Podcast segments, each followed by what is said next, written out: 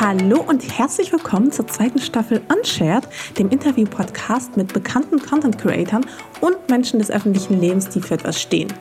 Ich bin Mascha, seit zehn Jahren bin ich als Bloggerin in der Branche unterwegs und spreche hier mit Freunden und Wegbegleitern über Geschichten, die in der perfekten Social-Media-Bubble oft untergehen. Es geht um persönliche Hintergründe, um wichtige Botschaften und nicht zuletzt um die Geschichte hinter der Story.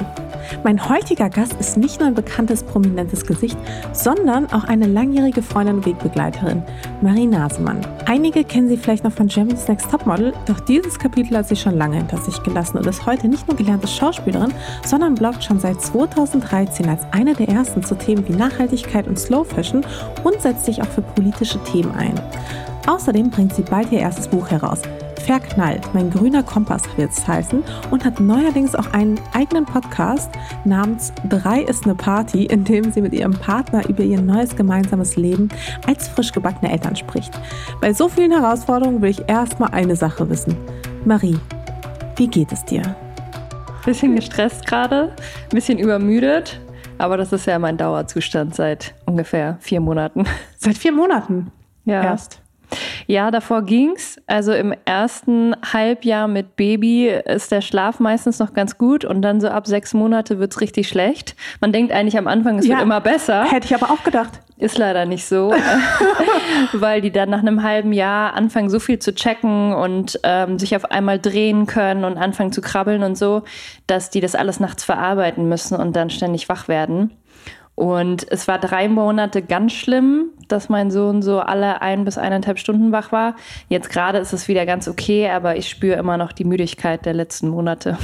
Und weißt du schon, hast du schon so eine Vorstellung, wann du endlich mal wieder so richtig ausschlafen kannst? Das weiß man leider nicht. Das bleibt ein schönes Geheimnis. Man muss einfach äh, hoffen, beten und Weißt du, wann das das letzte Mal war?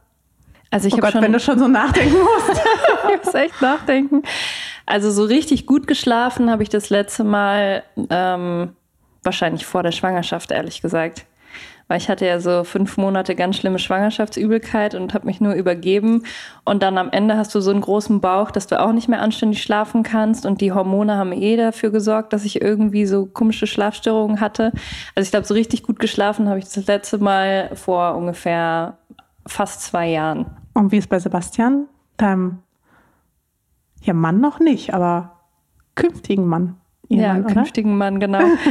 ähm, der schläft jetzt gerade immer im Gästezimmer. Wir haben uns relativ lange abgewechselt, vor allem als es so schlimm war mit den Nächten.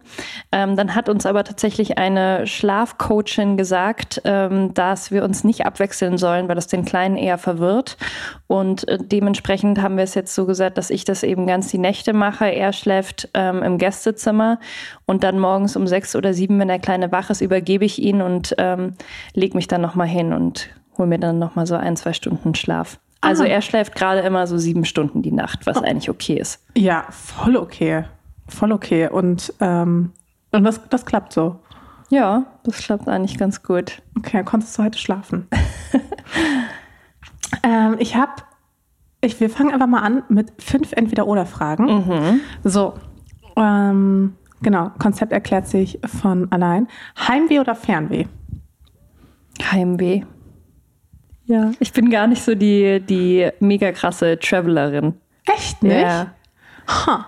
Also ich, mich zieht es immer an die gleichen Orte wieder. Ich mache mein Leben lang zum Beispiel schon Urlaub am Gardasee und wenn ich es nicht schaffe, mindestens einmal im Jahr dort zu sein, kriege ich die totale Krise. Echt? Warum? Also warum ausgerechnet dieser Ort? Ähm, meine Eltern haben da früher mit uns immer schon Urlaub gemacht, also eigentlich seit ich denken kann. Ähm, ich komme ja aus München ursprünglich und da fährt man ja fünf Stunden mit dem Auto hin, das geht ganz gut. Und ich verbinde einfach da mit unterschiedlichsten Orten so viele Kindheitserinnerungen, dass es ähm, für mich der schönste Ort der Welt ist und die Zeit bleibt dort auch stehen. Also es verändert sich nichts. Es kommen keine neuen Läden, keine neuen Restaurants, sondern alles ist wie immer. Und ähm, das heißt, ich bin dadurch eigentlich innerhalb von 24 Stunden tiefenentspannt.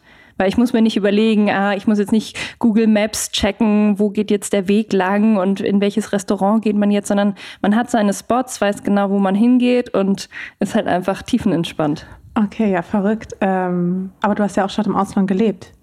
Ja, ich war mal ähm, in Paris drei Monate und dann immer so wochenweise als Model in London, in Athen relativ viel, in Sydney und auch in Neuseeland und so. Da war, da war ich aber noch jung, da wollte ich noch die Welt sehen. Das interessiert mich jetzt nicht mehr so. Okay, verstehe. Ähm, Stadt oder Land? Direkt im Anschluss. Ich wünschte mehr Land, als es aktuell ist.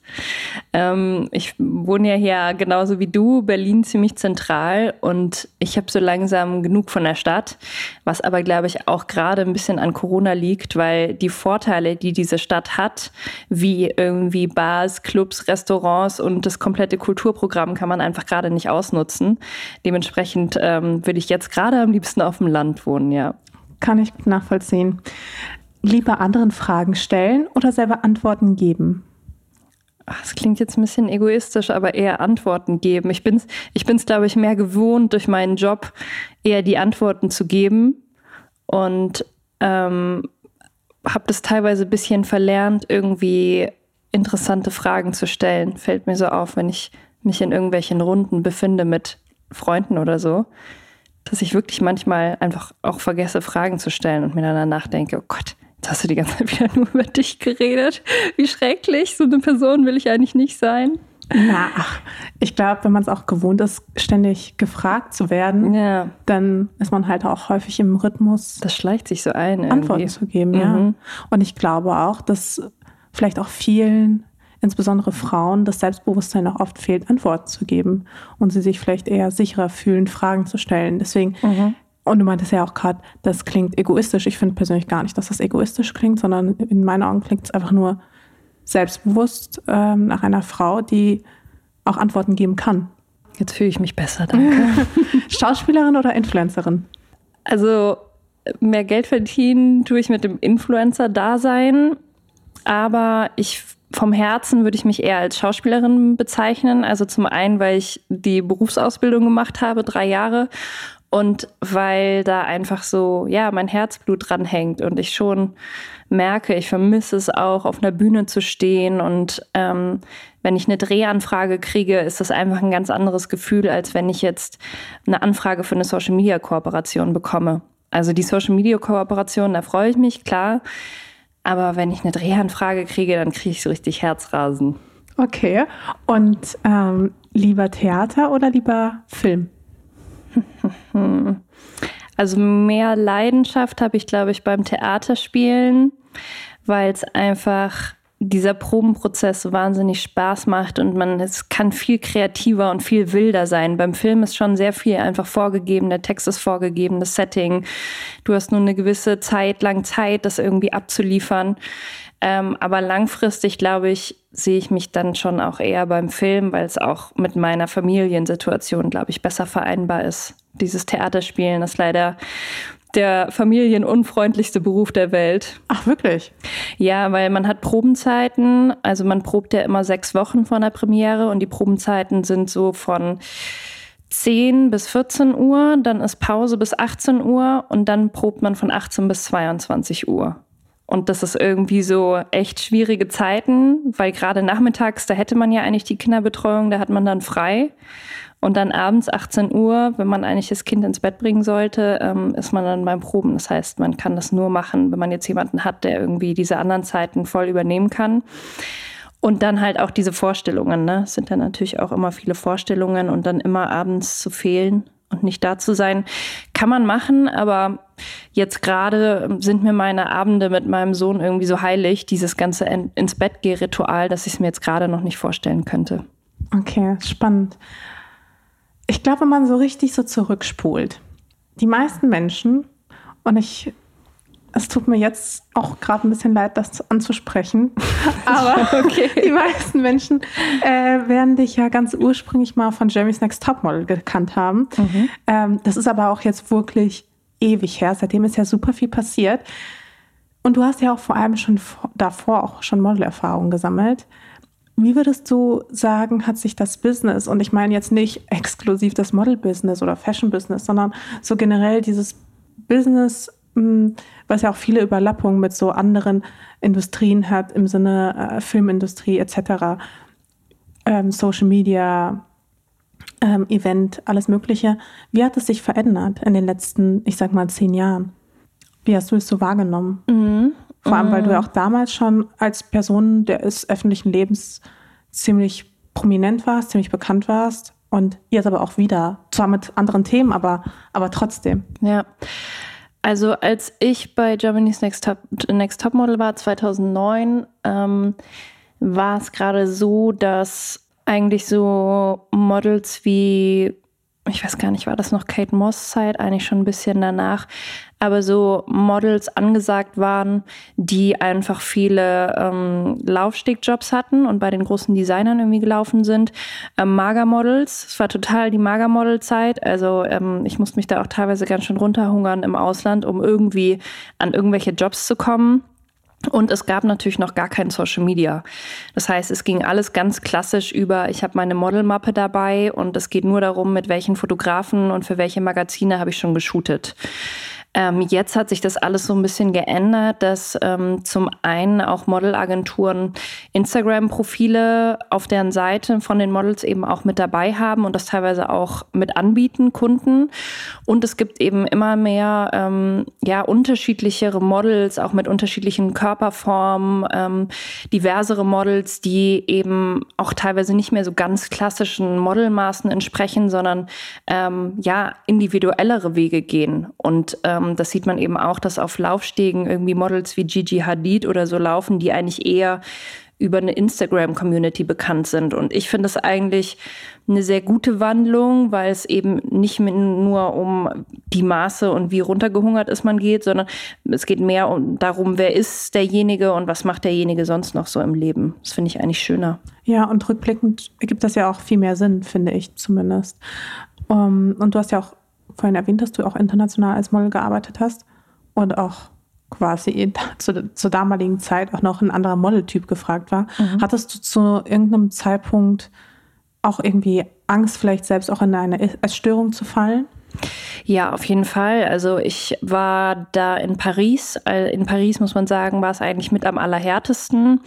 Und ich hatte da eine Modelagentur gefunden, Elite Models, die auch sehr bekannt war. Da habe ich mich äh, wahnsinnig gefreut, dass die mich aufgenommen haben. Und dann habe ich meine sieben Sachen gepackt, habe meine Wohnung untervermietet, habe eine große Abschiedsparty gefeiert mit all meinen Freunden und bin nach Paris geflogen in der Hoffnung, jetzt irgendwie der nächste Superstar zu werden. Und dann kam ich da in der Agentur an und sie haben mich irgendwie, obwohl sie mich ja schon kannten, irgendwie wieder ausgemessen und fotografiert und haben gesagt, I'm sorry, darling, I cannot send you to client like this. Your hips are too big. Und ähm, dann haben sie mir gesagt, ich kann entweder jetzt wieder nach Hause fliegen und irgendwie drei Monate mit Fitnesstrainer trainieren und wiederkommen oder halt da bleiben und halt irgendwie abnehmen. Und ich wollte natürlich auf gar keinen Fall direkt wieder zurückfliegen. Ja, vor allem ähm, nach der Abschiedsparty. und ich hatte auch gar keine Wohnung mehr, weil die untervermietet war. Und dann gab es für mich in dem Moment, also es wäre so eine Niederlage gewesen. Ähm, ich hatte wirklich äh, wochenlang gepackt, um irgendwie die, perfekt meinen Koffer irgendwie mit allen Sachen, die ich für drei Monate brauche, irgendwie dabei zu haben. Und da habe ich gesagt, nee, also ich bleibe jetzt hier und melde mich jetzt hier beim Fitnessstudio an. Und ähm, dann habe ich irgendwie eine Woche super super exzessiv Sport gemacht, bin den ganzen Tag durch die Stadt gelaufen, habe gar keine Kohlenhydrate gegessen und hatte dann wirklich innerhalb von einer Woche irgendwie drei Kilo weniger auf den Hüften und kam dann wieder in die Agentur.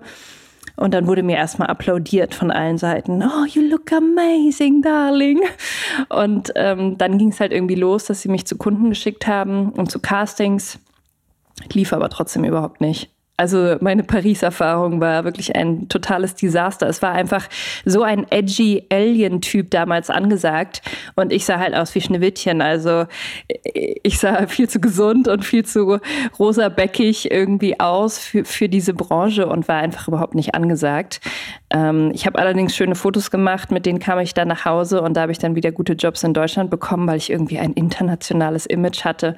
Also dafür hat es sich gelohnt, aber ich kam auch nach Hause mit mit einer leichten Essstörung, insofern, dass ich mir einfach die ganze Zeit darüber Gedanken gemacht habe, wann ich was esse. Also mein, alle meine Gedanken haben sich den ganzen Tag um Essen gedreht. Und ähm, ich hatte jetzt keine Bulimie und ich war auch nicht total schrecklich dünn.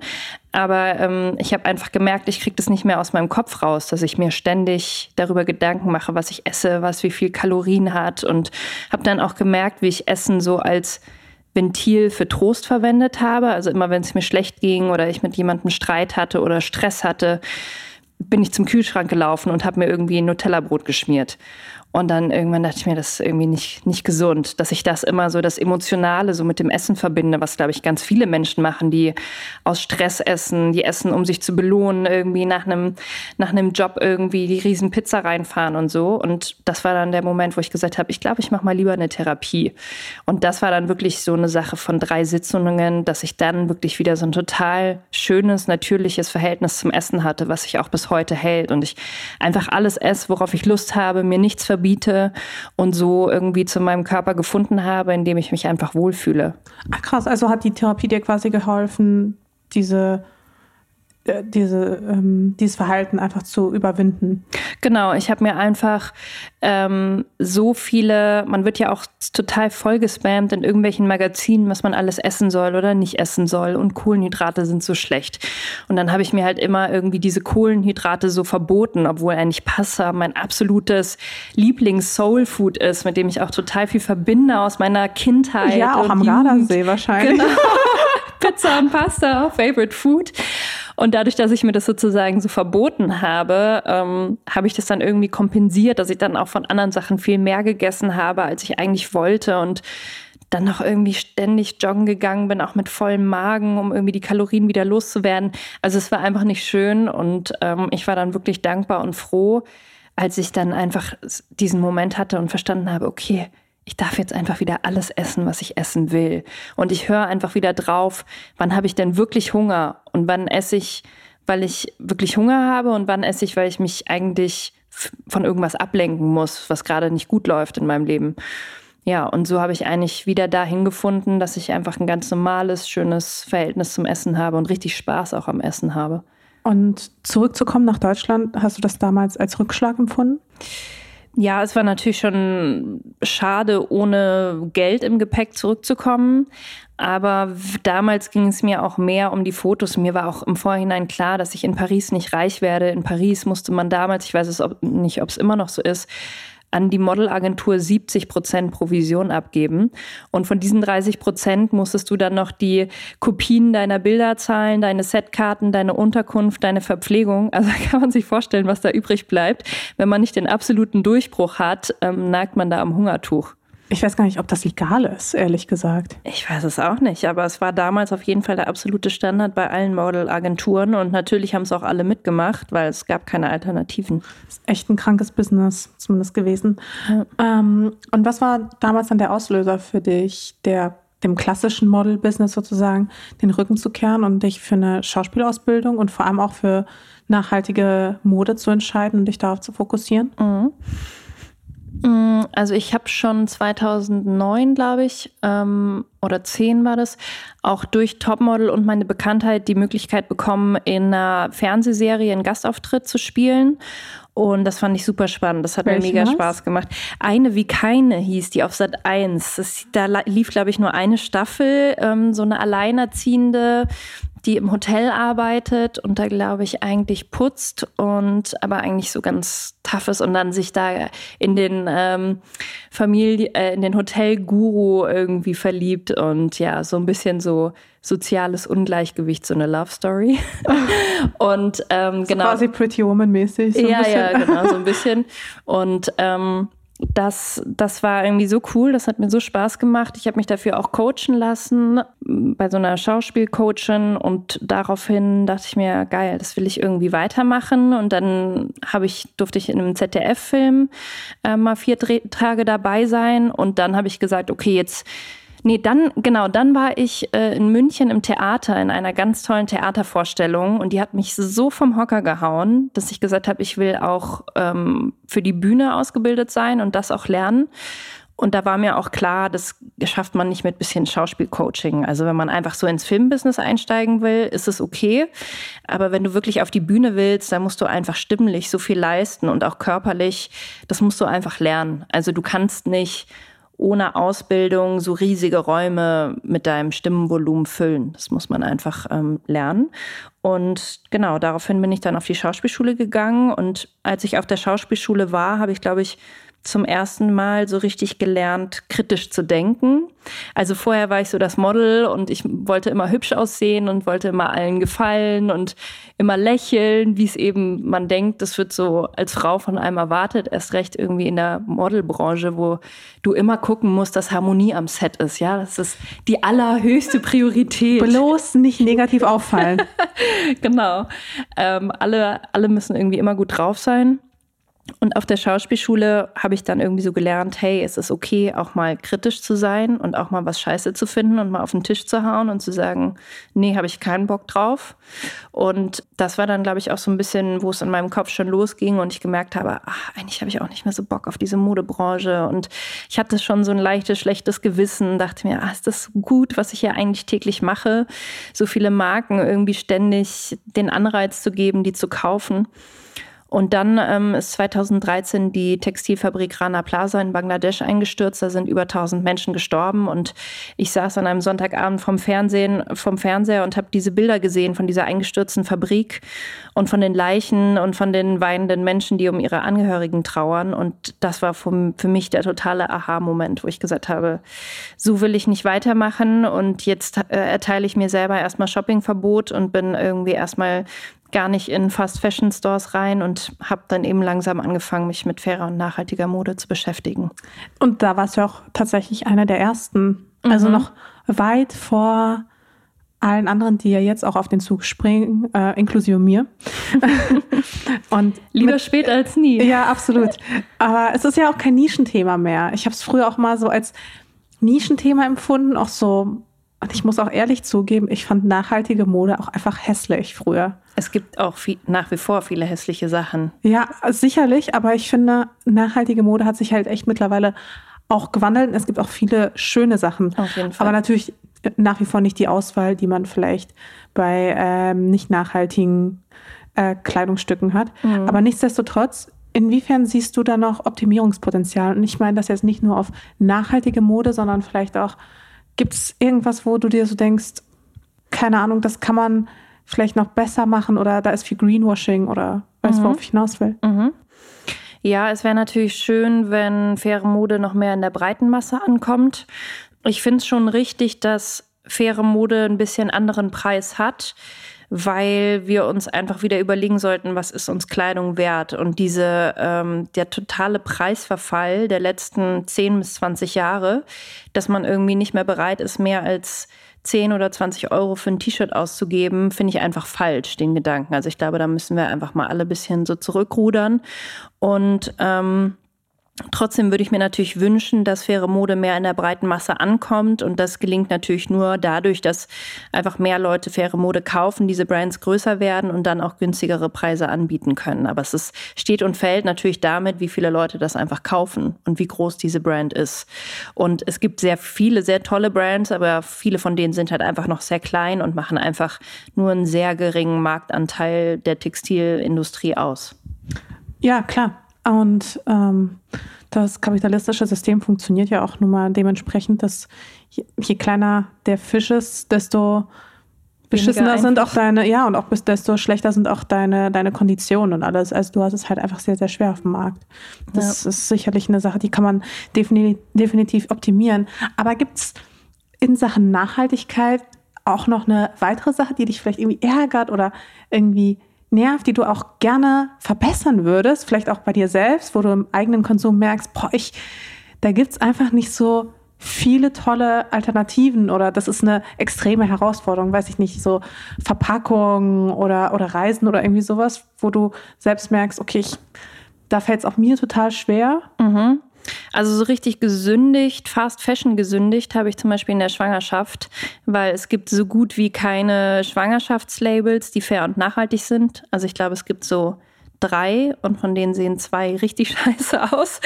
Und ähm, da bin ich dann eben auch zum ersten Mal wieder seit 2013 zu Zara gegangen und habe mir halt eine Schwangerschaftsjeans gekauft, weil halt alle fairen und nachhaltigen so scheiße aussahen. Und ich mir dachte, ich kann nicht in dieser, in dieser komischen Bootleg, äh, total undefinierten Hose jetzt irgendwie rumlaufen. Und ich meine, man fühlt sich dann wahrscheinlich mit seinem Körper auch eh schon ein bisschen unwohl oder so. ja, also man, man, ist jetzt nicht so the best version of myself oder yeah. sowas und dann auch noch hässliche Hosen zu tragen. Also ich, halt schon ich, eine Zumutung. Ich muss an. sagen, ich fand meinen Körper total schön in der Schwangerschaft. Also da, da, das war echt ganz gut bei mir, dass ich einfach so diese Rundungen irgendwie toll fand. Aber man kann halt einfach zwei Drittel des Kleiderschranks auf einmal nicht mehr anziehen. Das heißt, der eigene Style geht einfach komplett lost. Und man kann natürlich die ganze Zeit einfach in Leggings rumlaufen, aber irgendwann denkt man sich, oh, ich will mal wieder einfach eine Jeans tragen. Ich will einfach eine Jeans tragen. Und dann bin ich eben doch auch schwach geworden und ähm, habe dann mal bei Zara was geshoppt. Ja, mal, ich glaube, ab und an ist das nicht schlimm. Aber ja. das ist ganz gut, dass du dieses Beispiel genommen hast, weil ich meine, ich folge dir auch schon, wir folgen uns ja auch gegenseitig schon sehr lange. Wir kennen uns ja auch schon so lang. Mhm. Ähm, ich habe auch tatsächlich vorhin versucht, das erste gemeinsame Foto oder das erste Treffen oder sowas nach mal auszugraben. Ich habe es aber nicht gefunden. Ich weiß zwar noch, wann es war ungefähr und wo mhm. es war, aber es bei ist schon Blogger-Event. Ja, genau, bei diesem Blogger-Event. Und ich kam nicht mal mehr auf den Namen von diesem Blogger-Event. Ich weiß nur, als wir uns damals kennengelernt haben, war ich so, ah krass, dass die hier so groß auffahren und hier Marie Nasemann einladen. Hat mich schon ein bisschen beeindruckt damals.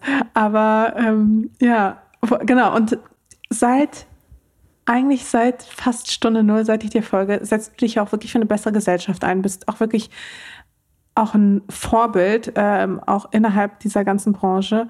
Und hast dadurch das Gefühl, dass Menschen einfach krassere Maßstäbe an, an, an dich haben und auch vielleicht von dir erwarten, dass du selbst irgendwie, ja, eine Heilige bist oder sowas. Also, dass sie einfach dich vielleicht auch anders bewerten, als du dich selbst bewertest und geht dir das auf den Keks?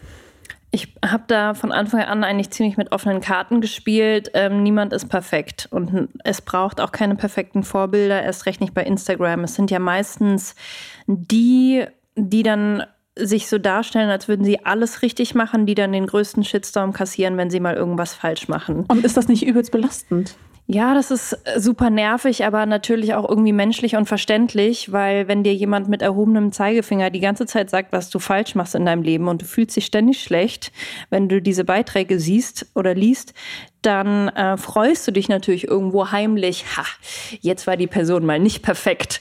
Und das zeige ich ihr jetzt auch, indem ich was kommentiere und sage, guck, du, hier warst du nicht perfekt. Ach, guck mal, ich weiß es besser. genau. Und ähm, das ist irgendwie, glaube ich, menschlich und dazu tendieren wir, glaube ich, alle, dass wir bei perfekten Vorbildern immer nach Makeln suchen, sonst gäbe es auch nicht so viele Trash-Magazine am Kiosk, die sich nur damit beschäftigen, dass irgendwelche Royals oder Hollywood-Stars irgendwelche Ehekrisen haben und irgendwelche Dellen am Po haben, weil wir uns einfach heimlich darüber freuen, dass diese perfekten Menschen nicht perfekt sind.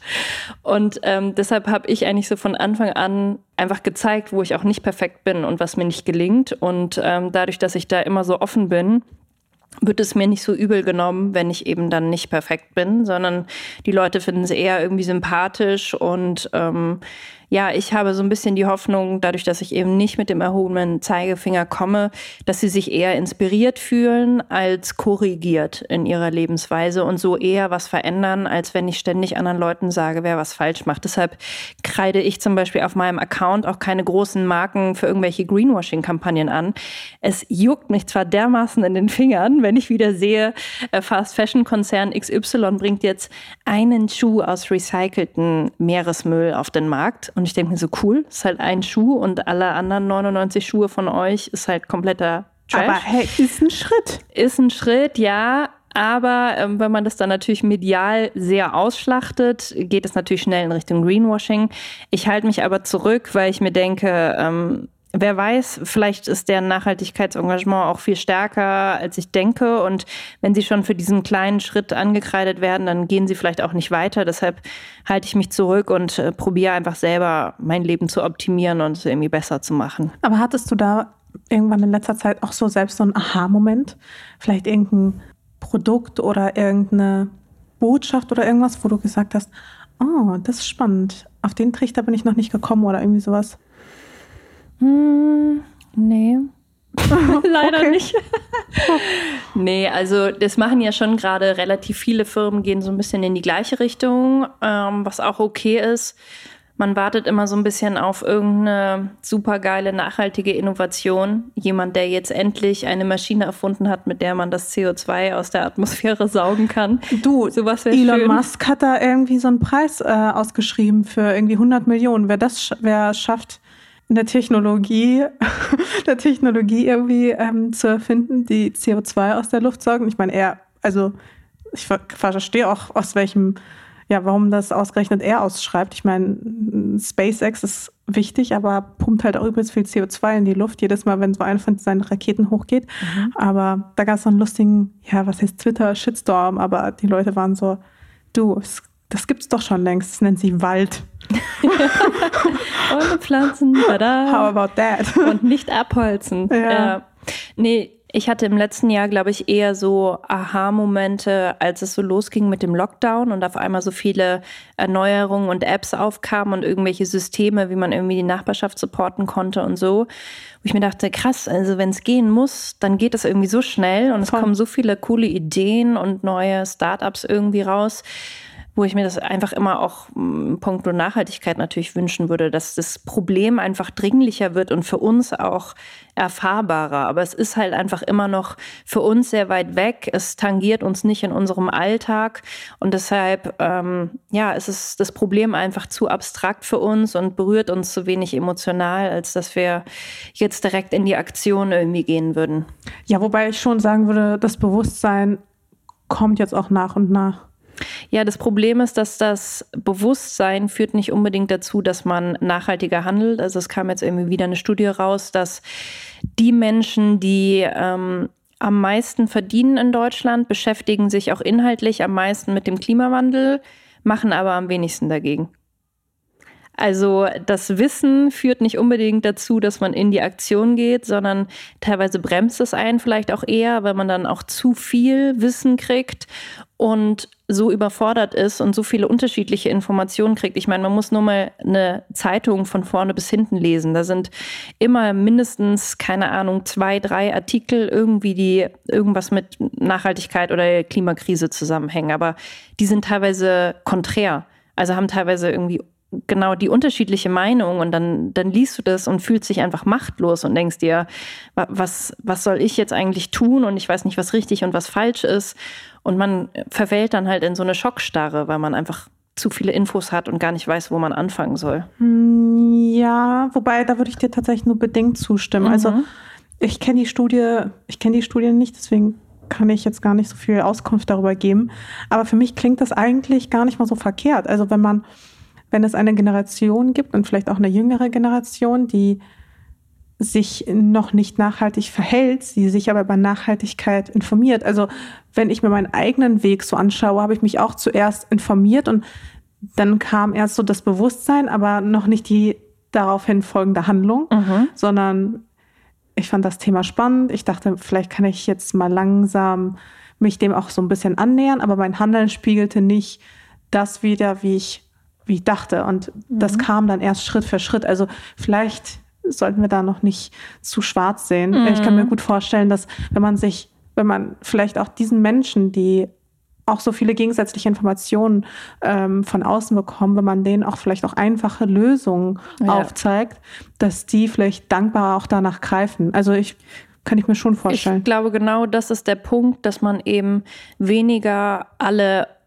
also alle Horrorgeschichten, die gerade schon auf der Welt passieren in Bezug auf, den, auf die Klimakrise, die nicht einfach nur wiedergibt, sondern eben ganz konkrete Handlungsoptionen ähm, gibt, genau, und einfach sagt, hier, das und das könnt ihr machen und ähm, hier könnt ihr morgen schon anfangen und das eher halt mit einem positiven Twist versehen und eben, ich meine nur diese geballte Negativität an, an Informationen, die kann, glaube ich, zu so einer Schockstarre führen, aber positive Anreize, das ist wieder eine ganz andere Sache. Das kann, glaube ich, wirklich was bewirken. Was hat denn bei dir damals? Hattest du so einen Moment, also was hat dich dann wirklich in die Aktion gebracht? Kannst du das benennen? Waren das also, Vorbilder oder war das nee, die Presse? Gar nicht, oder? gar nicht so sehr. Es war tatsächlich mein schlechtes Gewissen, mhm. was da der größte Anreiz war. Und bei mir fing alles, ich glaube bei dir aber auch, fing alles mit der Ernährung an. Mhm, ich habe ja. damals meine Ernährung umgestellt und wirklich von heute auf morgen, weil ich bin das dann irgendwann mal durchgegangen, dieses ganze Thema Ernährung und dachte so, warum isst du eigentlich noch Fleischmascher? Das ergibt überhaupt keinen Sinn. Du tust deinem Körper nichts Gutes, du tust der Umwelt nichts Gutes und Tiere hast du auch lieb. Also ja. Hast du da eine Doku auf. gesehen oder so? Gar nicht, nee. Einfach so aus dir heraus. Aus, ja. Einfach so cool. von einem Tag auf den anderen. Ich glaube, nee, ich hatte so ein, ich habe da, doch, ich, da fällt mir auch ein, was einer der Auslöser war. Ähm, ich hatte das so im Kopf, ich will jetzt aufhören und zwar, das war irgendwie im Oktober oder sowas. Und da dachte ich mir so, naja, zum neuen Jahr oder sowas, Vorsatz. Funktioniert nämlich bei mir ganz häufig auch ganz gut mit den Vorsätzen. Mhm. Also ich schaffe dann meistens so zumindest einen Teil davon umzusetzen. Und dann war ich aber noch beim Griechen und ich weiß ja nicht, also ist jetzt auch wirklich lange her, dass ich beim Griechen war, aber an dem Abend habe ich dann irgendwie so ein Fleischteller oder sowas gegessen, fand das so dermaßen ekelhaft. Ja. Wirklich, ich habe mich so geekelt vor diesen und vor allem beim also wenn du ins griechische Restaurant gehst, ist ja jetzt nicht gerade bekannt dafür, dass es dort kleine Portionen gibt, weißt du? Und auch kein also, Biofleisch. Und auch kein Biofleisch und alles daran war widerlich und dann dachte ich mir so, nee, niemals wieder in deinem Leben fass, fest du auch nur ein einziges Stück Fleisch an. Ja, lustig. Und dann äh, habe ich das auch nicht mehr gemacht. Das war dann auch wirklich das allerletzte Mal. Und danach war ich auch in irgendwelchen fancy Steakhouses, wo es wirklich dann nur so fancy Kobe Rind, äh, Rind, Rind gab. Aber da war ich, da war ich im Nachhinein bin ich auch echt stolz auf mich, dass ich da schon so am Anfang so konsequent war. Und quasi, wenn man vielleicht auch einen Schritt schon mal getan hat, finde ich, fällt es einem viel, viel leichter, auch andere Schritte zu gehen. Ja, total. Also der Anspruch ist ja immer, okay, ich muss quasi von jetzt auf gleich komplett nachhaltig leben und alles Mögliche. Und Geht eh nicht. In dem nee. Moment, in dem wir leben, sind wir schon unnachhaltig ja. sozusagen und verbrauchen, ob wir wollen oder nicht. Absolut. Und ich glaube, da muss man einfach gucken, welche Stellschrauben gibt es im eigenen Leben, an denen man so ein bisschen drehen kann. Mhm. Und nach und nach habe ich angefangen, immer weitere Teile zu optimieren. Ich bin immer noch super weit weg. Also ich lebe immer noch nicht nachhaltig, zumindest nicht so, wie ich es gerne würde. Aber bin auf jeden Fall schon relativ, relativ stolz auf mich, überhaupt so diesen, diese ersten Schritte überhaupt gegangen zu sein. Mhm. Und ich mhm. glaube, wenn man einen Schritt schon mal wagt und man merkt, uh, das funktioniert. Und macht auch Spaß irgendwie. Ja, und macht Spaß und ist vielleicht auch gar nicht so schlimm, wie man dachte. Wirklich, ja. ich dachte, als ich jetzt, also ich war, was heißt überzeugte Fleischesserin, aber ich habe sehr gerne Fleisch gegessen. Mhm. ich dachte, ich kann niemals im Leben ohne Fleisch. Ey, und jetzt, wenn ich, ich sage mal, Bock habe auf Fleisch, dann hole ich mir so ein Beyond Meat äh, Teil, mhm. mach mir ein Burger und das ist halt 0,0 voneinander zu unterscheiden. Ja, voll. Oder eine vegetarische Lasagne mit veganem Hackfleisch. Also ja. die Optionen sind so unendlich. Total. Und auch bei nachhaltiger Mode geht es jetzt los. Ich bin überhaupt froh, dass ich letztens es geschafft habe, mein, meine Kosmetik jetzt auch nachhaltig zu gestalten. Yeah. Jetzt auf cleane Kosmetik umzusteigen, aber auch ein bisschen auch daraus entstehend, dass ich nichts anderes mehr vertragen habe. Echt? Wirklich. Gezwungen in die Nachhaltigkeit. Ja, ein bisschen. Ich habe es einmal dann versucht mit so einer Brand, die keine bösen Inhaltsstoffe hat. Mhm. Und irgendwie fand es meine Haut so geil. Voll dass, gut. Ja, voll, dass ich dann ein einziges Mal dann irgendwie wieder was anderes probiert habe und direkt ging es los. Ne? Und ich hatte wirklich Ausschlag meines Lebens im Gesicht.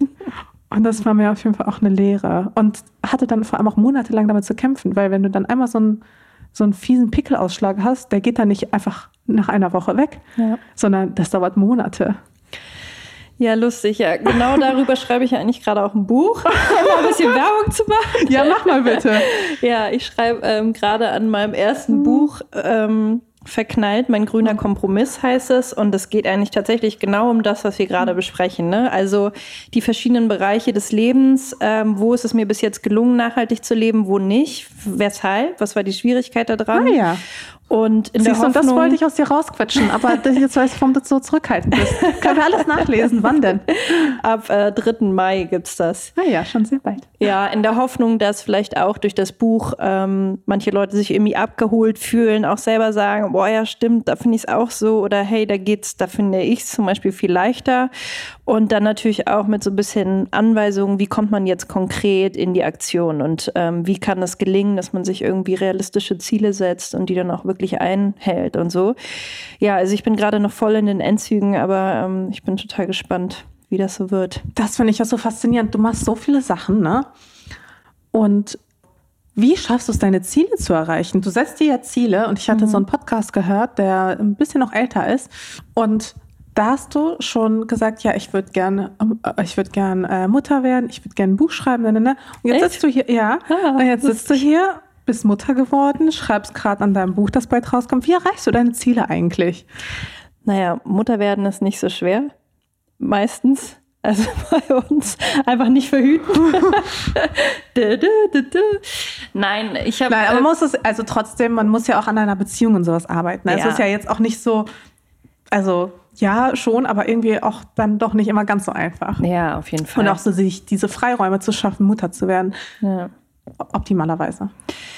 Ja, ich glaube, ich mache mir einfach schon sehr viele Gedanken darüber, ähm, was will ich im Leben erreichen. Ich habe so eine schöne Bucketlist. Ich glaube, du auch, ne? Irgendwo habe ich mal was ja. von der Bucketlist gelesen. Aber da steht nur so Quatsch drauf, ne? Ja, ja.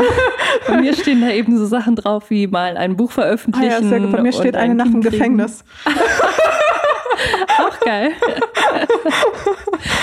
Und ähm, dann manchmal, also es ist meistens, wenn ich eigentlich so gerade so eine kleine Auszeit habe, zum Beispiel wenn ich im Urlaub bin, dass ich mir dann wieder so die Zeit habe zu überlegen, was will ich jetzt eigentlich langfristig, weil ich finde, so als Freiberuflerin ist man oft in der Gefahr, sich einfach von Job zu Job zu hangeln und einfach nur das zu machen, was gerade ansteht.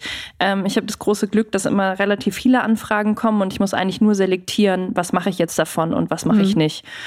Und ähm, als es mich dann in der Schwangerschaft zum ersten Mal so richtig ausgenockt hat für fünf Monate, weil es mir so schlecht ging und ich nur im Bett lag, musste ich natürlich viele Jobs absagen. Und ich hatte aber auch zum ersten Mal so richtig Zeit, mir ganz ausführlich zu überlegen, was will ich denn wirklich beruflich? Also nicht nur mit welchen Kunden will ich dieses Jahr zusammenarbeiten, sondern wohin soll die Reise gehen? Und da hab, es entstand dann ähm, diese Idee fürs Buch. Ich wollte zwar schon vorher ein Buch schreiben, aber mir hat immer noch so die genau das gefehlt, so der die eine entscheidende Idee. Und ähm, das kam dann tatsächlich dort. Und ähm, da hatte ich dann auch die Idee, dass ich mit meinem Freund zusammen einen Podcast machen will über die Elternschaft. Also die Idee war eigentlich schon vor einem Jahr da. Und das konnte ich dann irgendwie alles so umsetzen. Und dann habe ich jetzt eigentlich zum ersten Mal, auch erst kürzlich gecheckt, auch als der Podcast online ging, war ich so, krass, jetzt zum ersten Mal habe ich mal so eine richtige Idee gehabt, ein Konzept geschrieben, bin damit rausgegangen, habe verschiedene Leute irgendwie kontaktiert und habe einfach meinen eigenen Traum so in die Tat umgesetzt. Und alles, was vorher in meinem Job passiert ist, kam immer so zu mir. Was natürlich also sehr angenehm ist ne? und sehr komfortabel, aber es macht eigentlich noch dreimal mehr Bock, wenn man mit eigener Idee rausgeht. Okay, also quasi aktiv zu sein und sein, seine Wünsche auch aktiv zu fordern? Ja, auf jeden Fall. Und sich auch irgendwie die Zeit zu nehmen und wenn man es irgendwie kann, auch ein kleines finanzielles Pflaster irgendwie sich so vorzubauen, dass man eben ja sich dann auch einfach mal aus anderen Sachen, die man halt machen muss, ähm, um zu überleben, sich da auch mal rausziehen zu können, zumindest für eine gewisse Zeit, um dann eben den Kopf so frei zu kriegen, dass man wirklich entscheiden kann, was will ich jetzt eigentlich machen. Und gut mit dem, mit dem Kinderwunsch, das war mir schon immer klar, dass ich irgendwie Kinder haben will und da bin ich natürlich dann auch bei der Partnerwahl ab einem gewissen Alter nicht einfach nur so blind in eine Beziehung reingelaufen, sondern ich habe schon relativ früh in der Beziehung auch gewisse Fragen abgecheckt und abgeklärt. Das macht ja, glaube ich, jeder so im Kopf ein bisschen, aber natürlich fiel da schon relativ früh die Frage, willst du Kinder haben? Und wenn ja, wie stellst du dir das dann so vor nach der Geburt? Und da hat halt auch Sebastian gesagt, er will nicht von morgens bis abends ins Büro rennen und er will nicht die ganz klassische Rollenverteilung, dass nur die Frau irgendwie für alles zuständig ist. Und da ist mir natürlich das Herz aufgegangen. Also das fand ich natürlich super geil, weil ich auch irgendwie nach jemandem gesucht habe, der da Bock drauf hat, mit mir das zusammenzumachen und nicht zu sagen, Kinderkriegen ist Frauensache oder Kindererziehung ist Frauenmuttersache. Und er ist ja dann auch jetzt in Elternzeit gegangen für ein Jahr. Genau, er ist ein Jahr in Elternzeit gegangen, ähm, was irgendwie, glaube ich, schon heutzutage noch ein ziemlich besonderes Modell ist, was ich schade finde. Ich dachte, es gibt schon mehr Leute, die das so machen, aber auch in unserem Freundes- und Bekanntenkreis ist dann doch eher noch der Standard, dass die Frau ein Jahr Elternzeit nimmt und der Vater nur die minimalen zwei Monate, wo man dann irgendwie noch einen Roadtrip macht oder irgendwie durch Neuseeland fährt. Ähm, ja, und da habe ich total großes Glück, ihn an meiner Seite zu haben und natürlich auch, ich weiß auch, dass es super privilegiert ist. Frau arbeitet freiberuflich, Mann ist in Elternzeit, dass man sich das überhaupt leisten kann, so ein Modell. Aber ähm, ja, irgendwie macht das total Spaß, weil ich natürlich so auch viel arbeiten kann, meine Träume erfüllen kann und gleichzeitig aber halt auch Zeit für den Kleinen habe. Und wie hat Sebastians Umfeld reagiert darauf? Das war natürlich schon, er hat vorher in der Großkanzlei gearbeitet und als er seinem Arbeitgeber gesagt hat, er nimmt Elternzeit, hat er gefragt, ein oder zwei Monate. Und Sebastian so, ein Jahr. da hat er schon ziemlich geguckt. Also das hat tatsächlich in der Kanzlei vorher noch kein Mann gemacht. Also er war ja wirklich der Erste, der, glaube ich, mehr als sechs Monate Elternzeit genommen hat. Und die meisten haben nur ein bisschen Urlaub genommen, so zwei Wochen, und sind dann schon wieder zurückgekehrt. Und ja, das also er ist da in einer totalen Vorreiterposition und ähm, es war für ihn schon krass, auch teilweise zu sehen, wie so die Reaktionen waren. Aber so gerade aus unserem Freundeskreis und bekannten Umfeld ähm, fanden das halt alle super und haben ihn natürlich auch dazu gratuliert, weil es auch einfach sehr cool und sehr mutig ist, das so zu machen. Absolut. Auch, die, auch seine Eltern ja, also die waren auch, haben auch erstmal ein bisschen geguckt und so. Aber ähm, relativ schnell haben die dann auch gesagt, ja, finden wir eigentlich super, dass, dass ihr das so macht. Und dann könnt ihr euch die Zeit frei einteilen. Wir wollten eigentlich super viel reisen dieses Jahr. Dachten, geil, dann sind wir so richtig Digital Natives, können von überall aus arbeiten mit dem Baby und so. Und letztendlich hocken wir seit 365 Tagen bei uns in der Wohnung. Aber ich glaube, allen ja, anderen geht es auch so. Und irgendwie hat man noch so ein bisschen im Kopf, diese verpasste Elternzeit noch irgendwann nachzuholen, weil ich habe dann doch mich einfach sehr, glaube ich, im letzten Jahr in die Arbeit gestürzt und habe einfach die ganze freie Zeit, die man so hatte, in die Arbeit reingesteckt. Ist schön, weil hat sich auch gelohnt und ich mache schöne Sachen und so, aber ich hoffe schon sehr auf die zweite Jahreshälfte und dass wir vielleicht so ein bisschen unseren Urlaub, den wir geplant hatten, nachholen können. Aber merkst du in deinem Alltag, ich meine, logischerweise merkst du sicherlich große Veränderungen ähm, in deinem Alltag, seit der Kleine da ist, aber mhm. so, wie, wie groß ist die Veränderung dann tatsächlich und empfindest du sie als positiv, als negativ oder beides oder? Auf jeden Fall beides. Es ist ein Leben in Extremen. Also es ist alles von seiner Laune eigentlich abhängig. Auch und von Schlaf seinem Schlaf, ja, genau. Also wenn er gut schläft und gut drauf ist, dann es ist einfach mega schön und man ist irgendwie die ganze Zeit der glücklichste Mensch und so voller Liebe. Und sobald mal irgendwie drei Tage hintereinander schlechte Laune ist und er den ganzen Tag nur rumquäkt und so, dann ist man wirklich einfach nur noch genervt und denkt sich auch manchmal, was würde ich dafür geben, mein altes Leben zu haben, wo ich einfach tun und lassen kann, was ich will und einfach mal, auch wenn man irgendwie Samstagabend mal länger wach war, einfach mal sonntags auszuschlafen. Das wäre so schön. Aber was würdest du sagen, die Familiengründung? Wie hat sie auch euch als Paar verändert? Weil mein Eindruck ist auch, dass du Sebastian jetzt auch viel häufiger zeigst. Ich meine, ihr habt ja jetzt auch einen Podcast zusammen, mhm. ähm, wo ihr über euer privates Leben sprecht. Würdest du sagen, also wie hat sich das alles verändert für dich, für, für euch beide? Mhm. Ich hatte so kurz nach der Geburt ähm, ziemlich krasse emotionale Ups und Downs, wie glaube ich alle Frauen, weil was da für eine Hormonumstellung im Körper abgeht, ist einfach nicht mehr normal.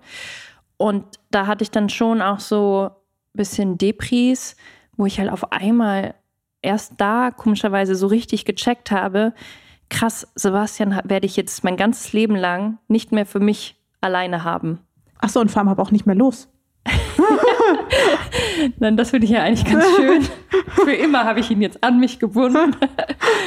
nee, aber dieses, man führt einfach keine Zweierbeziehung mehr. Also ja. aus der Zweierbeziehung wird einfach eine Dreierbeziehung und du musst deinen Partner immer mit jemandem teilen. Und natürlich haben wir beide erstmal dieses Baby so überschüttet mit Liebe und Küssen und Kuscheleien. Und dann irgendwann war es, glaube ich, echt so zehn oder zehn Tage nach der Geburt oder zwei Wochen nach der Geburt, als zum ersten Mal Sebastian und ich wieder im Bett uns umarmt haben. Und Sebastian hat gesagt, du bist so groß. Du bist so groß. Er war einfach nur noch gewohnt, mit so einem kleinen Baby zu kuscheln. Und das beschreibt, beschreibt es, glaube ich, ganz gut, dass man halt erstmal diese Zweisamkeit, die man hat, halt erstmal nicht mehr hat.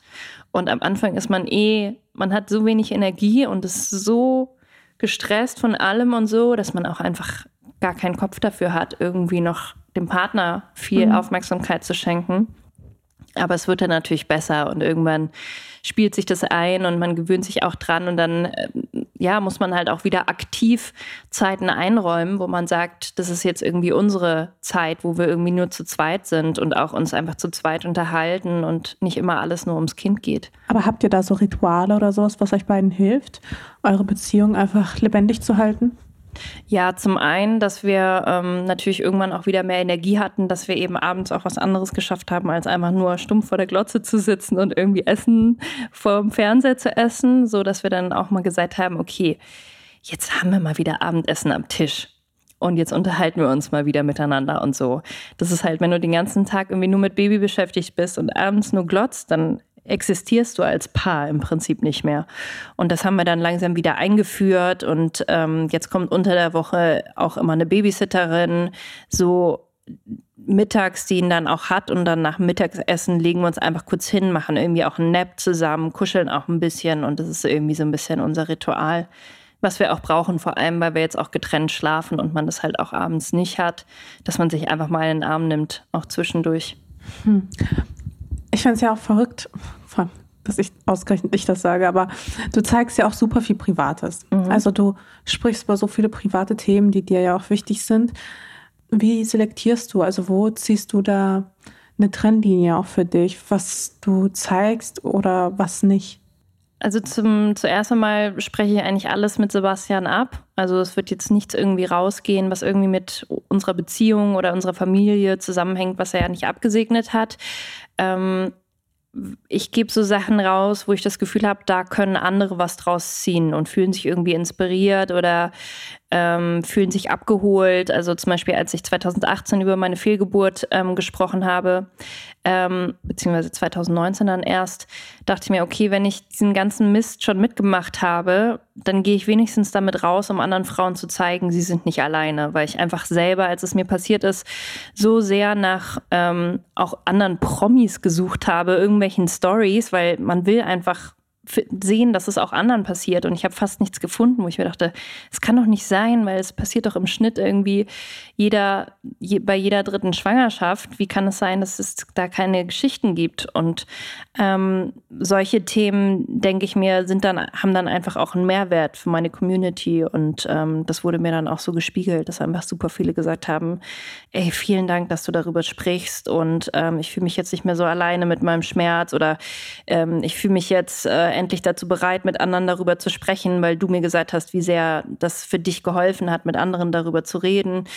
Ähm, ja, aber auch andere Themen, wie dass wir jetzt irgendwie gerade dabei sind, einen Ehevertrag zu machen. Das ist ja eigentlich auch super privat, aber ich denke mir so, das ist so ein krasses Thema, was so viele Leute umgehen und es gibt so viele Frauen auch, die von Altersarmut irgendwie betroffen sind, weil die halt irgendwie nicht vorher darüber nachgedacht haben, was passiert im Fall einer Scheidung. Und ähm, ja, da haben mir dann natürlich auch viele zurückgemeldet, hey, danke, bis jetzt bin ich dem Thema immer aus dem Weg gegangen, aber du hast mir jetzt irgendwie gezeigt, dass es nichts Verwerfliches ist, vor einer Ehe darüber zu sprechen, was passiert, wenn wir uns trennen. Natürlich ist es kein schöner Gedanke, aber ich finde es irgendwie auch nicht schön zu sagen, man schlittert da einfach so rein und ähm, wenn es vorbei ist und es werden nun mal super viele Ehen geschieden, dann hat man irgendwie den riesigen Krach und muss sich jahrelang irgendwie um Geld streiten. Absolut, da bin ich ganz bei dir, aber kostet dich das dann auch Überwindung mittlerweile ähm, weniger oder nach wie vor genauso viel darüber zu sprechen? Mm, nee, es ist, kostet mich eigentlich gar keine Überwindung. Ähm, ich überlege mir bei solchen Themen natürlich genauer, wie ich meine Worte wähle. Also hau nicht schnell einfach irgendwas raus, was man jetzt irgendwie bei irgendwelchen witzigen Sachen macht oder so, sondern ähm, überlege einfach ganz genau, wie ich das formuliere, um da auch irgendwie niemanden auf den Schlips zu treten. Ja, verständlicherweise. Aber merkst du zum Beispiel auch bei so Themen wie so Schwangerschaft, bei Themen wie Geburt, dass da noch so viele Tabuthemen eigentlich noch offen sind ja. und welche, welche Tabus stören dich und welche, also was könnte enttabuisiert werden und was sollte vielleicht auch zu einem Tabu werden? Mhm. Mm, auf jeden Fall das ganze Fehlgeburtsthema. Es ist einfach ein Riesenthema, was so viele Frauen betrifft und niemand spricht darüber. Ähm, deshalb mag ich auch überhaupt nicht diese Drei-Monats-Regel. Man sagt es niemandem, weil ich mir denke, klar, es ist von jedem die eigene Entscheidung, aber ich finde es einfach problematisch, Frauen mit ihrer Trauer alleine zu lassen. Und wenn dann niemand davon weiß, dann kann auch niemand für diese Person da sein. Ähm, genauso die Geburt. Ich reg mich immer tierisch auf, wenn ich Geburten in Film und Fernsehen sehe, weil die immer so dargestellt werden. Irgendwie alles geht ganz schnell, Fruchtblase platzt, Frau wird ins Krankenhaus gefahren, direkt in Kreissaal, heftigste Schmerzen und boom ist das Baby da. Das ist ja in jedem Film wird das genauso dargestellt. Und dann ähm, ist man selber schwanger. Und, und dann kommt da auch vor allem so ein ganz sauberes Baby raus. So und dann ist man selber schwanger und ähm, bereitet sich so auf die Geburt vor. Und dann hört man halt so die ersten Geschichten und denkt sich so, okay, also vor der Geburt 48 Stunden wehen. 48 Stunden im Krankenhaus und dann muss eingeleitet werden und dann dauert das auch nochmal alles ewig und am Ende wird es ein Kaiserschnitt und einfach so, ja, aber eben auch ganz positive Geburtserfahrungen. Ne? Wie, also ich hatte ja zum Beispiel auch eine wunderschöne Geburt und ich, ich würde auf gar keinen Fall sagen, dass das irgendwie ein extrem schmerzvolles oder schreckliches Erlebnis in meinem Leben war, sondern es war eines der schönsten Erlebnisse in meinem Leben. Und ähm, ich versuche diese Geschichte auch zu verbreiten, weil ich auch anderen Frauen Mut machen will, weil so viele Frauen gehen mit Angst vor der Geburt irgendwie durchs Leben und denken sich, oh Gott, irgendwann muss ich das machen und so. Aber es kann auch wirklich schön sein. Also es hm. muss nicht so sein, wie in Film und Fernsehen dargestellt. Ja, also ich habe es auch eher, eher so etwas total Traumatisches abgespeichert, wo ja. dir irgendwie alles platzt und alles, alles tut weh und, ja, und das alles Problem reißt. Ist, wenn du schon mit so einer Vorstellung in deine Geburt gehst, ist ja auch klar, dass sich eher alles zusammenzieht, weil wenn man Angst hat und gestresst ist, dann spannt man die Muskeln eher an. Und das führt natürlich dazu, dass das Baby viel schlechter da rausflutscht. Und wenn in dem Moment, wo du sagst, ich freue mich drauf, ich bin, habe keine Angst vor der Geburt, kannst du halt viel besser alles locker lassen und aufmachen und weiten. Und darum geht es eigentlich im Prinzip, dass du eher loslässt bei der Geburt, als jetzt irgendwie krampfhaft probierst zu pressen und deine Angst, deine Angst runterzuschlucken, sondern du musst genau das Gegenteil machen. Okay, ja, werde ich mir merken, wenn ich irgendwann mal, äh, wenn es dann irgendwann mal dazu kommen sollte. Ja. Nein, ich merke eher so bei so Themen wie zum Beispiel, da hatten wir auch im Clubhouse auch darüber gesprochen, diese ständige Frage, äh, willst du Kinder, wann willst du Kinder? Mhm. Oder wenn man schon ein Kind hat, wollt ihr noch ein zweites? Mhm. Also merkst du da, dass dich solche Fragen unter Druck setzten oder auch damals auch unter Druck gesetzt haben, als du schwanger werden wolltest? Ach, ich fand die Fragen eigentlich nie so schlimm, aber im Nachhinein ähm, denke ich mir so, man sollte diese Fragen einfach nicht stellen. Die sind einfach super privat und ähm, so Smalltalk-mäßig die, diese Frage, willst du eigentlich Kinder, wirkt. Ähm, du weißt halt nie, was sie in deinem Gegenüber auf, auslöst. Und wenn du da eine Frau vor dir hast, die vielleicht seit eineinhalb Jahren probiert, schwanger zu werden und du fragst, ja, wie sieht's denn bei dir aus? Ne? Die Uhr tickt. So lange geht das jetzt nicht mehr. Wann kriegst du denn mal Kinder? Dann kann das halt wirklich so negative Gefühle auslösen und irgendwie Depressionen verursachen und sonst was. Also man sollte einfach diese Frage generell nicht stellen. Wenn jemand von sich aus Lust hat, darüber zu reden, gerne. Aber, Aber ja, ja. man weiß halt nicht, was es bei einem triggert. Auch genau wie wenn jemand, wie du auch zum Beispiel eine Fehlgeburt hatte oder ja. vor kurzem hatte und dann so eine Frage ist einfach mega unangebracht. Ja, und es setzt natürlich auch super viele Frauen total unter Druck, weil die vielleicht irgendwie mit Anfang 30 sagen, nein, ich bin jetzt doch nicht dazu bereit, vielleicht irgendwann, aber jetzt nicht. Und wenn du schon seitdem du 25 bist, ständig diese Kinderfrage gestellt kriegst, ist ja klar, dass du dann keine neutrale Entscheidung treffen kannst, wann du jetzt dafür bereit bist, sondern du natürlich super unter Druck gesetzt wirst. Absolut. Es kam noch eine Frage von der Community, die fand ich in dem Kontext eigentlich auch ganz spannend. Mhm. Wie hast du die Fehlgeburt verarbeitet und wie gingst du auch in der Folgeschwangerschaft damit um? Also ich habe damals auf jeden Fall auch eine Therapie gebraucht. Ich bin ja großer großer Freund von ich Therapien. schon. Zu ungefähr jedem Thema habe ich schon mal irgendeine Therapie gemacht. Ja, weil ich es einfach so schlau finde. In jedem Bereich unseres Lebens lassen wir uns irgendwie coachen. Wir haben den Fitnesstrainer und den Steuerberater und ähm, was weiß ich was. Und unser Geist, ja, das Wichtigste, was eigentlich für unsere, für unser Glück ähm, zuständig ist, das sollen wir dann alles irgendwie alleine klären können. Das finde ich irgendwie einfach so einen doofen Gedanken. Deshalb bin ich immer pro Therapie. Es waren da, glaube ich, auch wieder nur so zwei Sitzungen, ein, zwei Sitzungen. Es geht so schnell bei dir, wenn du das so sagst, so ja, dann hatte ich zwei Sitzungen hier und drei Sitzungen da. Ich finde, das ja. nimmt einem auch total, glaube ich, also kann ich mir vorstellen, auch vielen so die Angst, okay, ich muss jetzt irgendwie ein Jahr lang Therapie machen, um meine Probleme. Tausende von Euro. Ja, zahlen, genau. Ja. Und nee, mein Leben kann total schnell gehen. Griff kriegen. Also wenn man natürlich mehr Therapieerfahrung hat, dann kommt man, glaube ich, schneller an den Kern und weiß auch eh schon selber, was eigentlich, also man lernt ja dann auch selber reflektierter zu denken und checkt dann vielleicht auch teilweise, was ist gerade mein Problem und kann es dann halt auch konkreter angehen. Natürlich, bei der ersten Therapie dauert es ein bisschen länger, bis man da so merkt, okay, welche ähm, Stolpersteine habe ich eigentlich so in meinem Leben. Genau, also das hat mir total geholfen und dann halt reden, reden, reden, reden, reden, reden. Ich habe jedem meine Geschichte erzählt, sofort. Ich habe doch auch, du hast immer so ein Weihnachtsdinner gemacht, da habe ich das, glaube ich, auch sofort erzählt. Voll. Vor super vielen Leuten, die ich alle nicht kannte. Und du hast dazu aufgefordert, dass jeder sagt, mhm. was irgendwie Blödes und äh, Schönes in dem Jahr passiert ist. Und dann habe ich so gesagt, ja, also blöd war, dass ich dieses Jahr eine Fehlgeburt hatte und so. Und dann. Und alle waren so, okay, wow. Krasser Downer. alle sagen nur so lustige okay. Sachen. Okay, sie hat gewonnen. Schlimmer geht's nicht. Und dann habe ich aber auch gleichzeitig gesagt, dass ich das irgendwie mit meinem Freund durchgestanden habe und wir sind noch zusammen und dafür bin ich mega dankbar und so. Ja, und es tut so gut, darüber zu reden, um sich halt selber von diesem Tabuthema irgendwie zu befreien. Also je öfter ich das Wort Fehlgeburt gesagt habe, ich weiß noch, am Anfang hatte ich so Schwierigkeiten, dass es mir überhaupt über die Lippen kam. Da habe ich echt, Fehlgeburt. Und jetzt sage ich es einfach Kloß so. Einfach ja, total. Ja. Und je öfter man aber darüber redet, desto mehr wird es Realität und wird einfach ein Teil vom eigenen Leben, der einfach so passiert ist und mhm. den man einfach so akzeptieren kann. Und deshalb habe ich teilweise, ich saß hier mal im Weinbergspark neben so einer Wildfremden und wir sind irgendwie über ihren Hund ins Gespräch gekommen. Da habe ich das auch sofort erzählt. also es hat aber so gut getan. Einfach raus damit. Und je öfter ich geweint habe darüber, desto mehr war es einfach auch verarbeitet. Es waren eine Million Tausende von Tränen, die ich irgendwie vergossen habe. Aber mit jedem Mal wurde es besser. Und da hilft, glaube ich, nur die Trauer zulassen und es halt nicht irgendwie probieren wegzudrängen oder sich abzulenken mit irgendwas. Genau, und dann hatte ich natürlich bei der nächsten Schwangerschaft wieder Sorge, ähm, dass ich es irgendwie verlieren könnte. Und da war es dann aber eigentlich das Gleiche, dass ich ähm, total diese Angst zugelassen habe und so in meinen Körper reingehorcht habe, okay, wo sitzt jetzt gerade diese Angst? Ist es jetzt ein Kloß im Hals oder ein Stein im Bauch oder habe ich Kopfschmerzen oder so?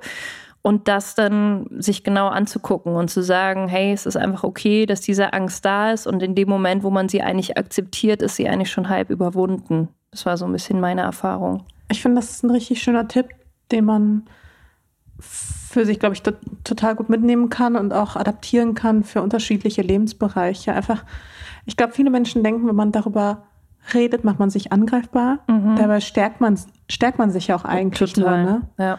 Also je offener und transparenter man mit seinen Problemen vielleicht auch umgeht oder den Dingen, die einem Angst bereiten und sich irgendwie falsch anfühlen oder schlecht anfühlen, desto, desto stärker geht man auch damit um, mhm. nehme ich mal an. Also ja, insofern total.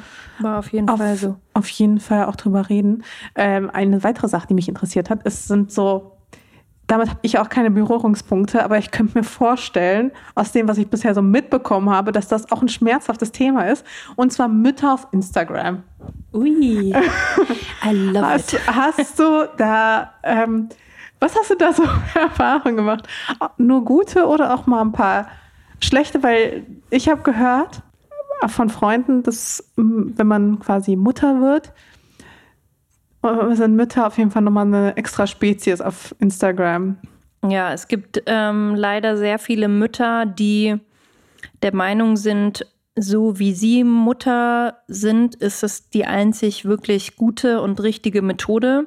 Und alle, die Sachen anders machen, ähm, muss man belehren oder sogenanntes Mom-Shaming betreiben. Und ähm, damit bin ich eigentlich zum ersten Mal so in Kontakt gekommen, als ich bereits acht Wochen nach der Geburt von meinem Sohn ähm, wieder vor der Filmkamera stand und das natürlich auch auf Instagram gepostet habe und es dann losging, dass mir eben wildfremde Mütter geschrieben haben oder Frauen, aber weitestgehend Mütter, glaube ich, die mir geschrieben haben, kümmere dich doch mal mehr um dein Kind, arbeite doch nicht so viel, die Zeit geht so schnell vorbei, er ist nur einmal so jung und er wird so schnell älter. Und so, wo ich mir so denke, ja, das weiß ich schon, aber ich genieße meine Zeit, die ich mit meinem Kind habe, sehr intensiv und ich möchte aber auch einfach arbeiten und das ist auch mein gutes Recht. Und außerdem muss ich unsere Familie auch ernähren. Also ich habe auch eine gewisse Verpflichtung. Total, aber ich glaube, viele, also das ist jetzt so mein Gefühl, aber ich habe auch das Gefühl, dass viele sich in dem Moment, wo sie Mutter werden, sich auch nur noch als Mutter sehen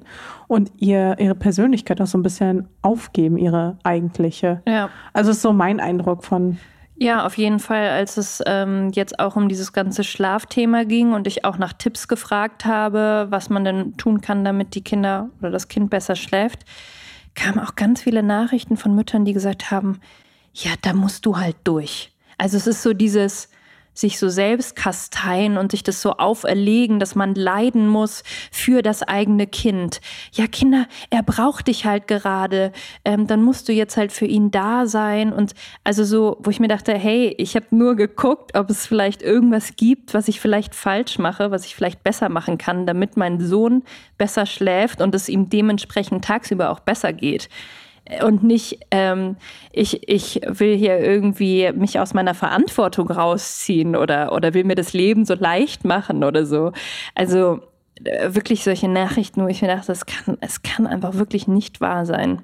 Aber da spielt natürlich auch immer ganz viel Neid rein. Also gerade bei dieser Arbeitsgeschichte, es ist nun mal so, dass es oft Paaren finanziell auch nicht möglich ist, dass die Frau irgendwie weiterarbeitet, neben dem Muttersein und oder dass man sich keine Fremdbetreuung leisten kann. Und ähm, wenn ich dann halt irgendwie wir uns das schon leisten konnten und irgendwie nach einigen Monaten schon eine Babysitterin hatten und auch als Paar zu zweit wieder ausgehen konnten, schreiben mir natürlich irgendwelche Mütter, ja, äh, finde ich irgendwie total unverantwortlich, dass sie jetzt schon eine Babysitterin hat, wo ich mir denke, wir haben ihn ins Bett gebracht, er schläft, die Babysitterin guckt Netflix und wir gehen aus.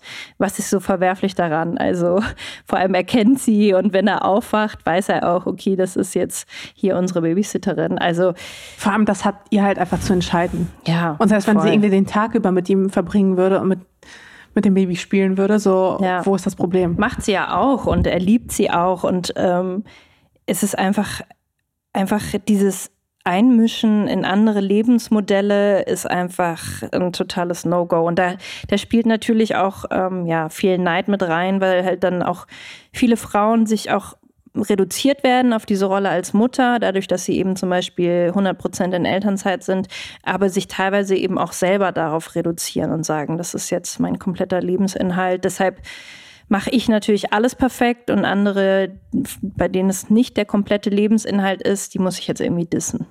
Ist aber auch ein krasser Druck, ne, der dann später auf dem Kind lastet, wenn du quasi dein Leben für dein Kind aufgegeben hast dann überträgst du das, glaube ich, auch immer so ein bisschen auf dein Kind. Ist zumindest, also ich bin, wie gesagt, keine Psychologin, ich kenne mich da in dem Bereich nicht aus, aber es sind so einfach Gedanken, die ich habe, dass ähm, ich das, glaube ich, auch schwierig finde, seinem Kind gegenüber, wenn man sich selbst so dermaßen aufgibt und später dem Kind dann vielleicht, also vielleicht dann auch gewisse Erwartungshaltungen an das Kind stellt mhm. ähm, und ihm auch so vielleicht so die Schuld gibt für verpasste Chancen oh oder Gott ja. verpasste Momente, also indirekt, also ja. un unterbewusst vielleicht auch nur.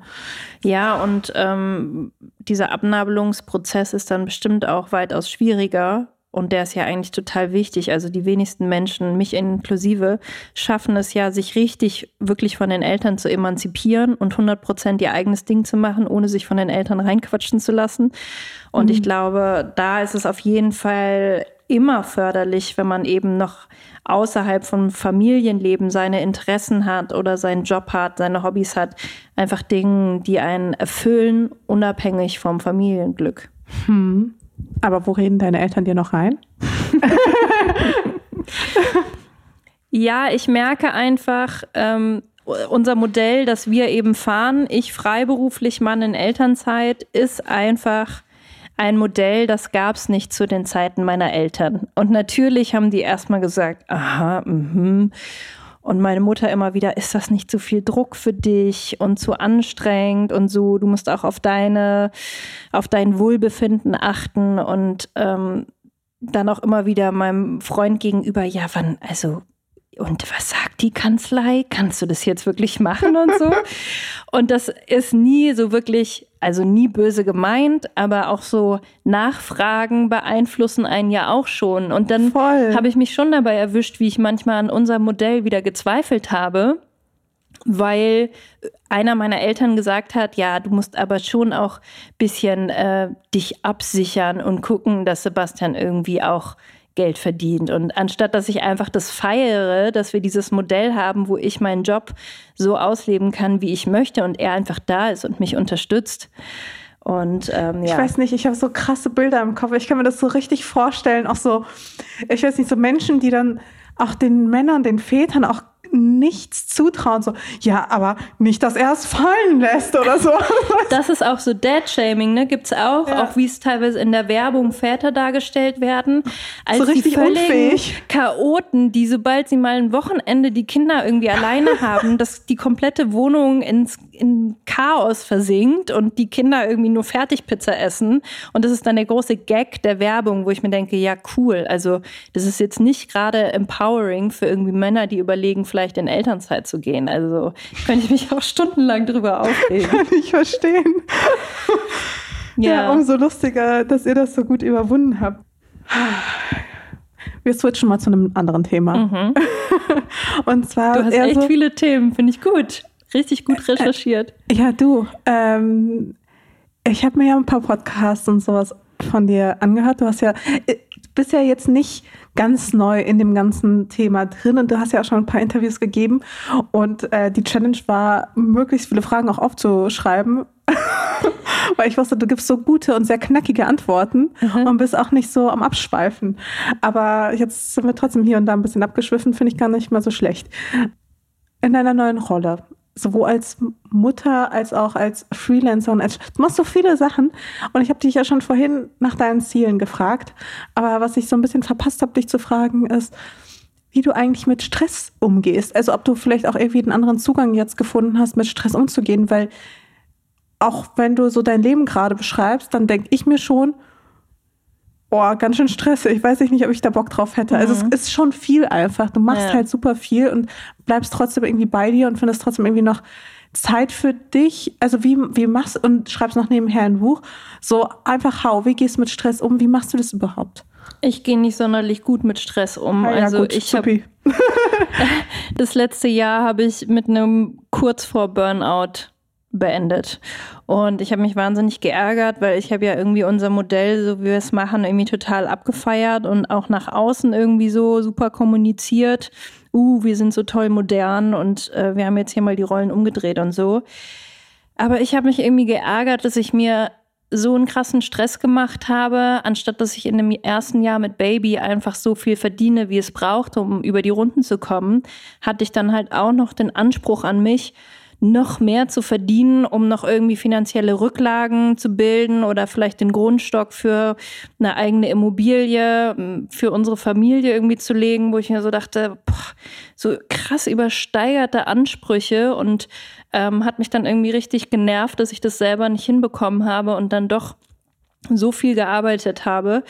Ähm, ich glaube, das kam auch so ein bisschen daher, äh, auch ein bisschen durch meine Eltern, als wir gerade jetzt schon darüber geredet haben. Also die waren doch etwas skeptisch mit unserem Modell und ich wollte ihnen dann, glaube ich, auch so unbedingt beweisen, dass es so clever ist, dass wir das so gemacht haben, dass ich möglichst viel Geld verdienen wollte, um zu sagen, guck mal, und das haben wir jetzt auch noch in diesem Jahr verdient, so in dem ersten Jahr mit Baby. Und jetzt denke ich mir so, was, also warum? Wofür? Wofür der ganze Stress?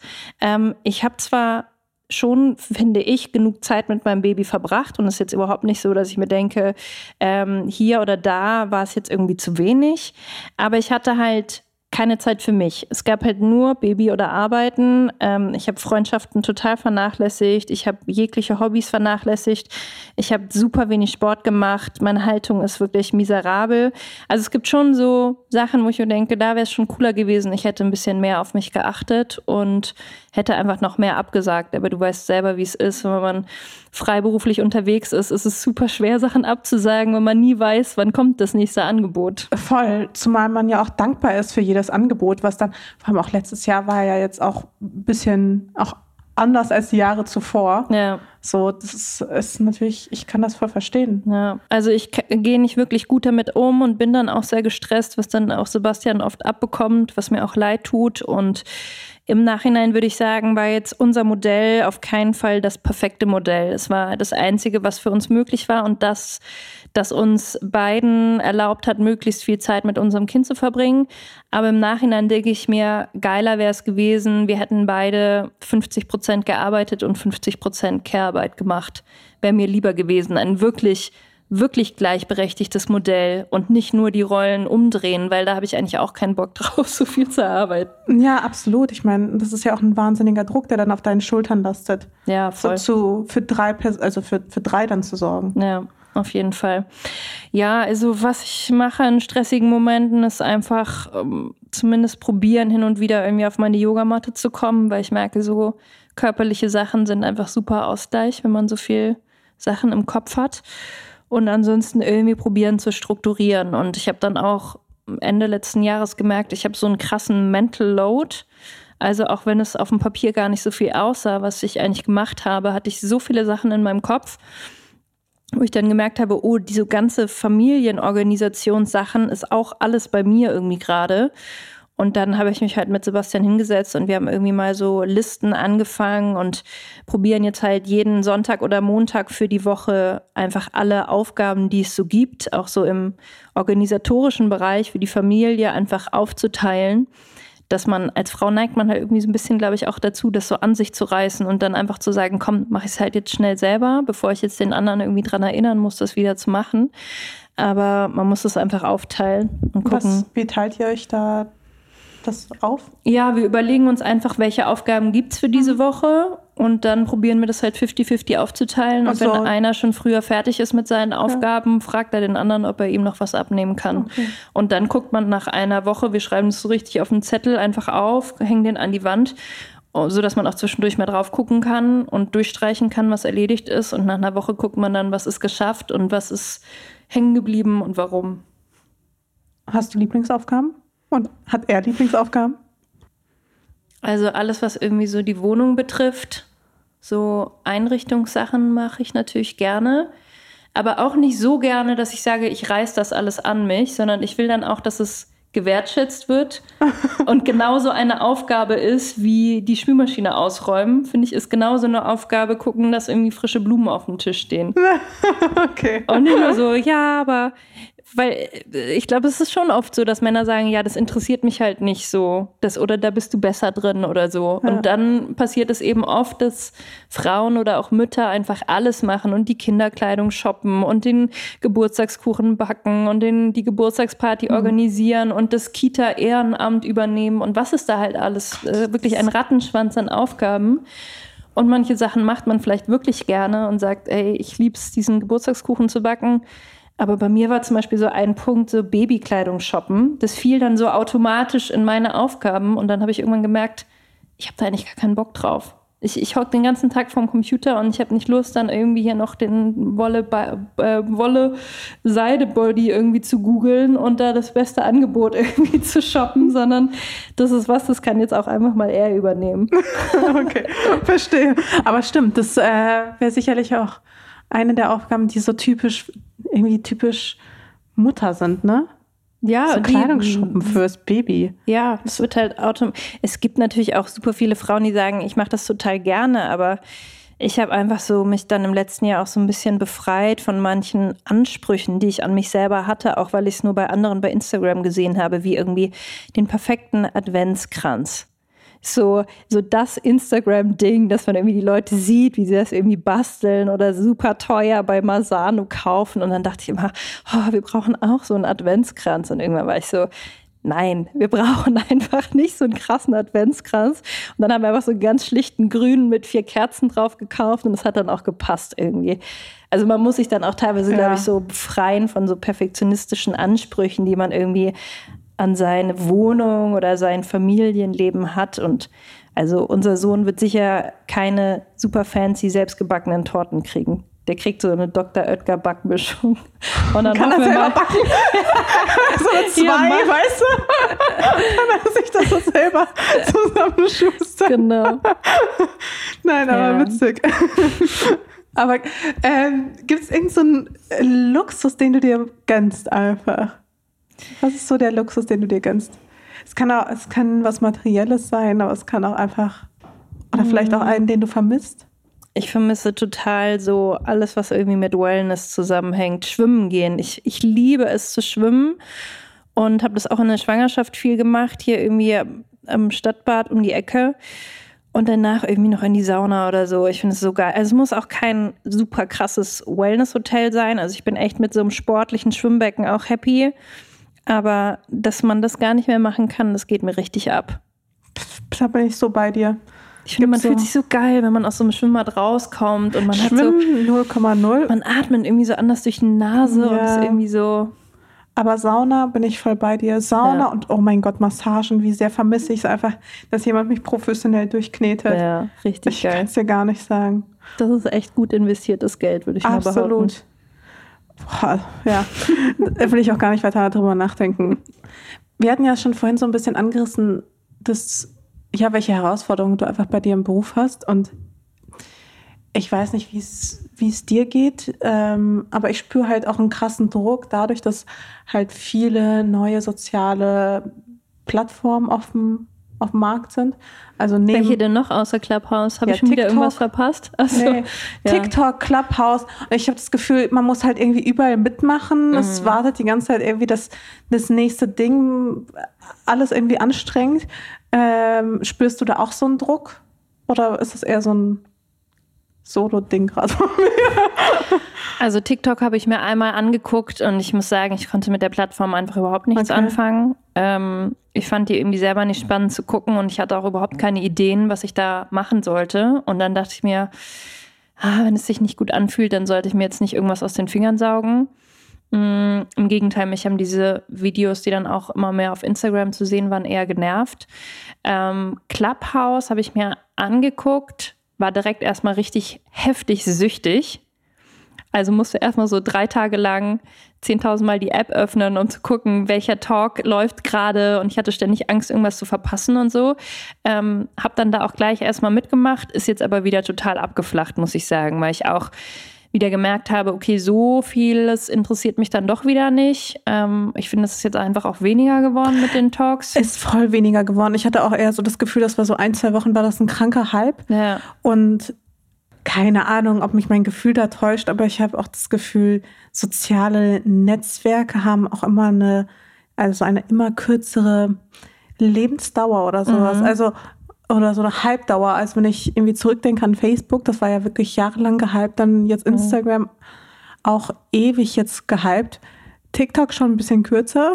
Also ist es schon wieder vorbei bei TikTok, oder? Nee, aber man merkt schon so eine gewisse Sättigung vielleicht, mhm. keine Ahnung. Snapchat gab es ja dann auch zwischendurch mhm. mal und jetzt bei Clubhouse ist der ganze Hype schon irgendwie gefühlt nach zwei Wochen vorbei. Also ich finde, die App hat schon Potenzial. Also ich finde es super Clubhouse geil. oder TikTok? Hä? Clubhouse oder TikTok? Clubhouse. Okay. Also ich finde es halt einfach super geil, dass es um Inhalte geht und ähm, auch sehr freundlich miteinander kommuniziert wird, weil das ist ja immer so ein bisschen die Gefahr bei sozialen Medien, dass die Leute irgendwie dann so anfangen zu trollen und irgendwie eine Scheiße schreiben, weil sie irgendwie anonym sind. Und bei Clubhouse, du hörst halt die Stimmen und die Leute unterhalten sich und wie es halt auch auf einer Party ist, würdest du jemandem nicht ins Gesicht sagen, mhm. halt die Fresse, du dumme Fotze, würdest du einfach nicht sagen. ähm, also die meisten nehme ich mal an.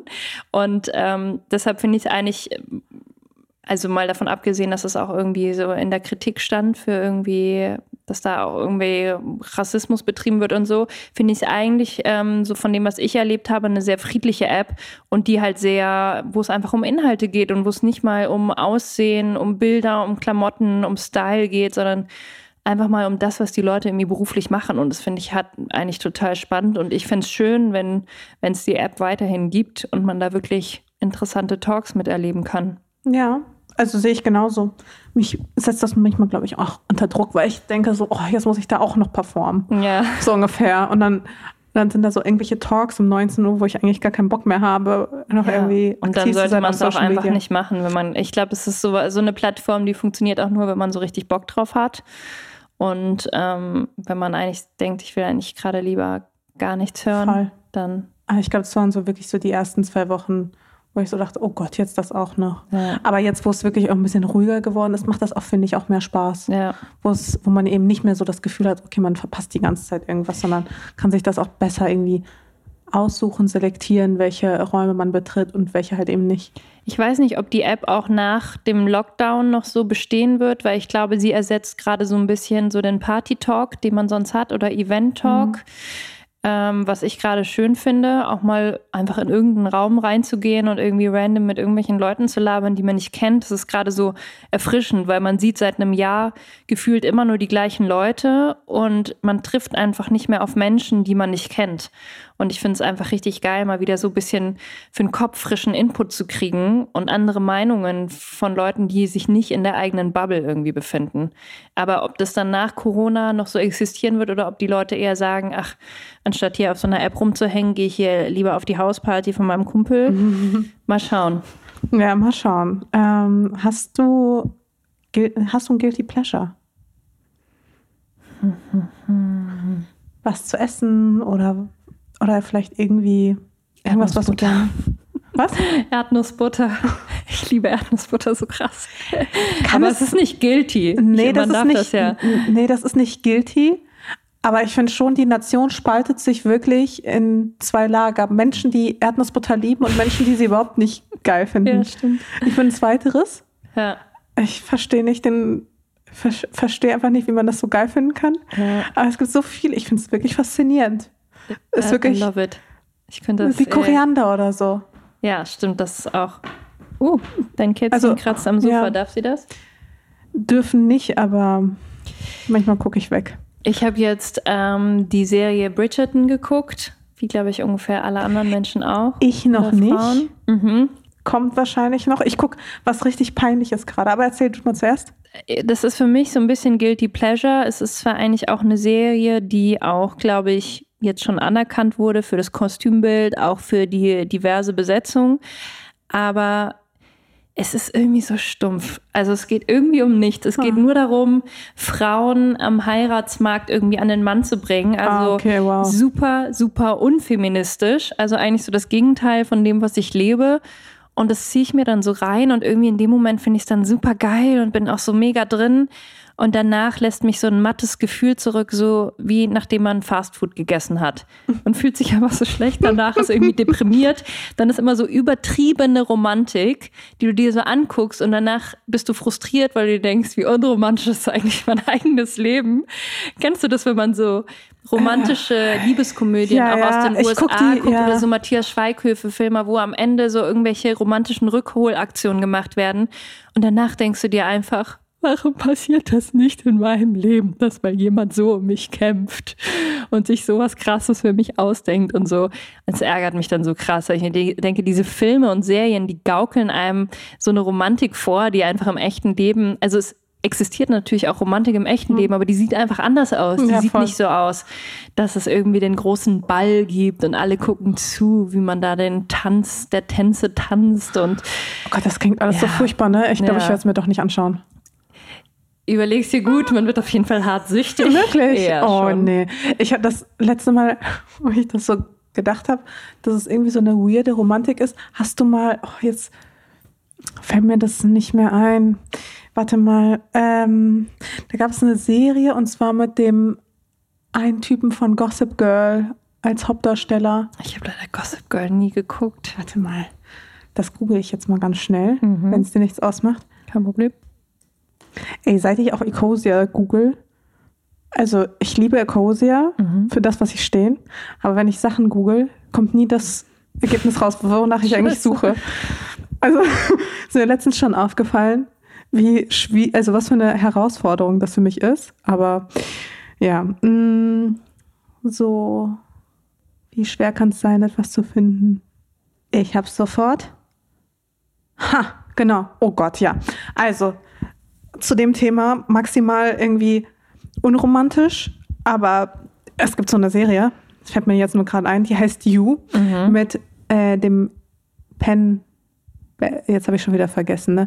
Penn Bagley oder irgendwie sowas, der Typ von, ähm, der eine von Gossip Girl auf jeden Fall, der hat auch bei Gossip Girl mitgespielt. Jedenfalls geht es darum, dass da so ein junger Mann ist, der sich Hals über Kopf in eine Frau verliebt, alles für sie tut, aber er ist halt der übelste Psycho und der übelste Stalker. Und man ist so, man ist so gefangen zwischen, oh, das ist aber süß und alter Falter, wie krank ist er denn? Also creepy. Maximal creepy. Es hat auch kein Happy End oder so. Oh. Also richtig schlimm einfach. Und trotzdem irgendwas Weirdes in mir denkt sich so, oh ja, aber irgendwie auch ganz süß, ne? so, so, naja, das macht er auch nur, weil er sie liebt. Ist er so scheiße und bringt Freunde von ihr um und so ein Quatsch. Also so, nimmt schon auf jeden Fall komische Ausmaße, aber auf jeden Fall auch eine sehr spannende Serie. Und was ich gerade gucke, ich glaube, das würdest du auch mögen. Ich bin mir nicht sicher, aber maybe. Habe ich gestern angefangen, irgendwie auf Netflix, wie das Klunker-Imperium oder so. Uh, das ist auch Guilty Pleasure, oder? Das ist so maximal Guilty Pleasure. Das mache ich. Und jetzt kommt, also richtig Peak Guilty Pleasure dadurch, dass diese Nagelstudios jetzt zu sind, muss ich mir jetzt meine Nägel selber machen. und ich bin nicht sonderlich gut drin. Es dauert auch ewig. Und in der Zeit gucke ich irgendwelche Guilty Pleasure Serien, nice. die ich nicht mit David gucken würde. Und das ist irgendwie so ein Kim Kardashian-Abklatsch, also mhm. der Kardashians-Abklatsch, aber mit irgendwelchen chinesischen Milliardären in LA. Und was die für ein Leben führen ist halt insane, aber auch ein geiler Reminder dafür, warum ich eigentlich aus dieser ganzen Modebranche so gefühlt zumindest so ein bisschen ausgestiegen bin, weil das halt die Inhalte und sowas ist halt gar nicht meine Welt. Ja. Aber auf jeden Fall auch maximal.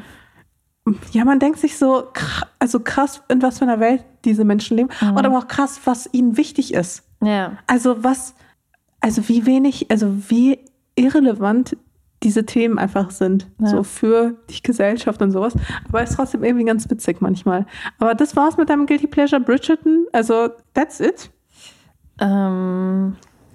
Oh, ach so, und, und äh, Erdnussbutter hatten wir festgehalten. Wie sieht denn dein YouTube-Verlauf aus, wenn ich reingucken würde? Wer wäre es dir peinlich? Boah, ich bin echt eigentlich so gut wie nie bei YouTube. Ja. Echt gar nicht. Wenn, dann äh, mache ich da irgendwelche Fitnessvideos an. Ich habe jetzt neulich so ein ähm, Salsa Tanzvideo gemacht und ähm, es war echt sportlich. Also ich kam richtig ins Schwitzen und ich habe mich auch dabei gefilmt, weil ich mir dachte, ich verwende was für meine Story. Alter, ich sah so scheiße aus. Hast du es verwendet? Ich, äh, ich habe Ausschnitte gepostet, aber als Fun und die Leute fanden es auch richtig witzig zurecht, weil ich so bescheuert dabei aussah. Ich habe halt so meine Hüfte gekreist und so Salsa-Schritte gemacht und ich habe mich halt so sexy dabei gefühlt. Ne? Ich Hast dachte, boah, es sieht richtig geil aus. Ich habe auch früher irgendwie getanzt und so. Dann habe ich dieses Video angesehen, dachte mir so, ich sehe echt aus wie so ein German Spargeltarzan. Also ah. wirklich so null, null Rhythmus im Blut und überhaupt keine sexy Kurven und nichts. Also sah wirklich nur lächerlich aus mit meinen langen Gliedmaßen.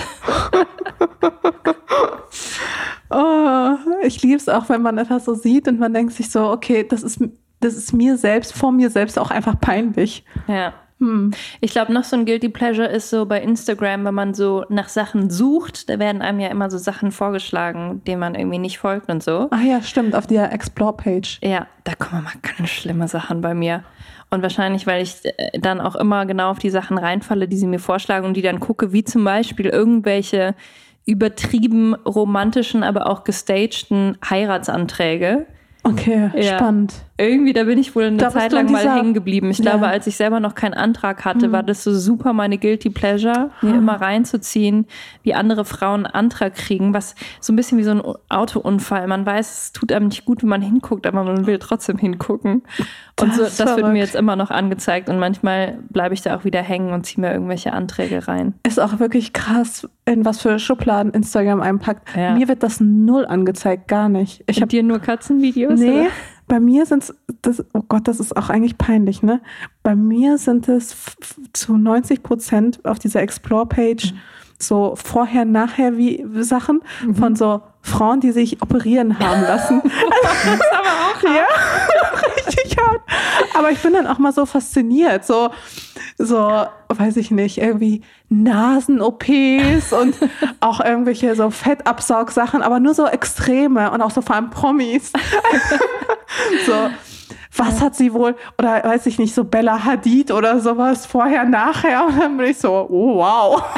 Ist aber auch spannend anzugucken. So, oh krass, ich wusste gar nicht, dass das geht. Irgendwelche neuen äh, Technologien, wie man sich, also ich würde sagen, ich bin relativ educated in dem ganzen Bereich, aber, aber halt eben auch nicht so sehr. Und dann bin ich jedes Mal echt fasziniert, was man mit so kleinen Handgriffen dann machen kann. Und dann denke ich ja so, hm, naja, also wenn das so einfach ist, ich sehe ich mich schon, weißt du, wie ich mir irgendwelche Sachen da irgendwie im Gesicht da dran rumbaste. Einfach nur, weil ich wirklich von morgens bis abends ist da diese meine Page voll Gott, damit. Da darf man echt nicht drauf gucken. Das ist wie so die Guilty Pleasure Seite. Ist echt man so. weiß, die tut einem echt nicht gut. Die sollte man einfach nicht anklicken.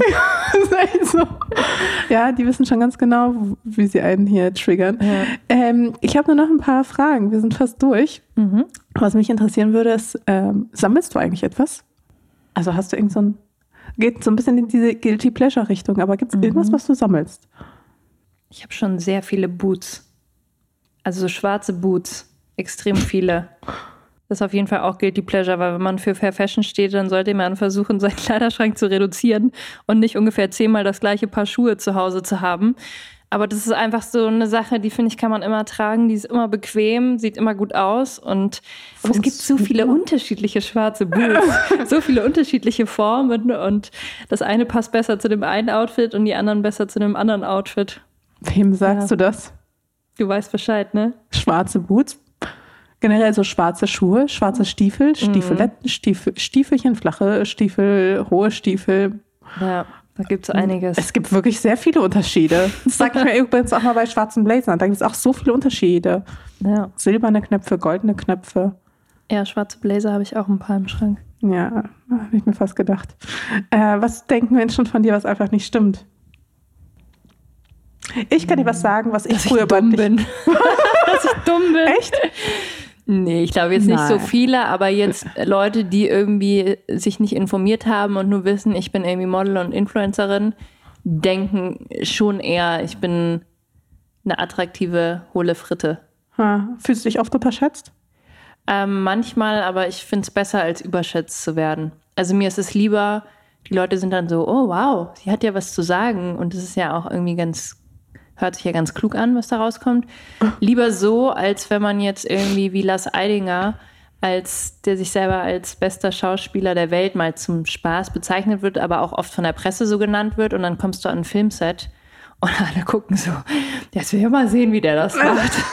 und dann denke ich so, fuck, jetzt muss ich irgendwie spielen und alle haben so hohe Erwartungen an mein Können. Also das stelle ich mir viel schlimmer vor. Da komme ich ja. lieber an ein Filmset und alle denken, ah ja, die ist jetzt nur da, weil sie Model ist. Und dann spiele ich irgendwie gut und alle sind so, krass, sie kann ja schauspielen. Wow.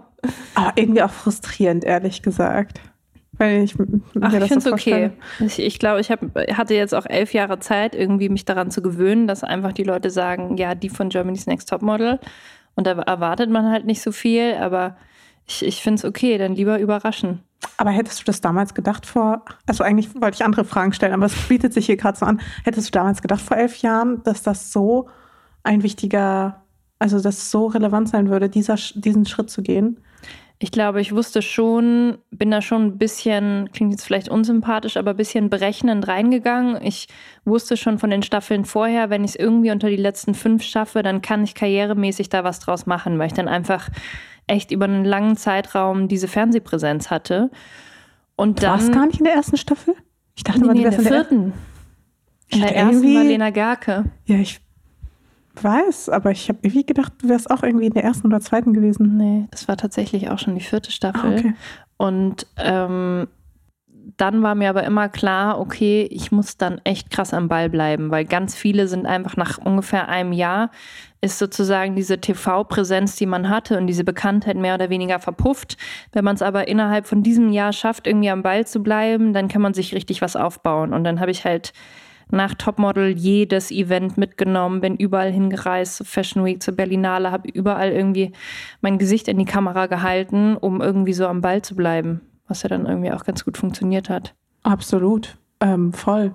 So, wir kommen zu den letzten Fragen. Ähm, wobei doch eine Sache äh, wollte ich noch einwerfen. Mhm. Als ich dich nämlich kennengelernt habe, was ich nämlich von dir damals gedacht habe, oh Gott, wie das klingt, was sich überhaupt nicht bewahrheitet hat, war, dass ich dich viel spießiger eingeschätzt hätte. Oh ja, stimmt. Das passiert das auch so, oft. Ich dachte mal so irgendwie, ja, die Marie, keine Ahnung, warum ich das dachte, weil jetzt, wo ich dich kenne, weiß ich, das trifft halt 0,0 zu. Aber ich habe an so ein was spießig bürgerliches gedacht irgendwie, mhm. keine Ahnung. Total. Also ich werde oft ähm, so als braver eingeschätzt, als ja. ich bin oder auch spießiger. Ja, so konservativ mhm. und so mhm. prüde, irgendwie so, weißt du, so ein. Ja, voll. Ich habe auch neulich durch Zufall, haben wir gesehen, dass es bei Join die alten Topmodel-Staffeln gab und wir haben da ein bisschen reingeguckt.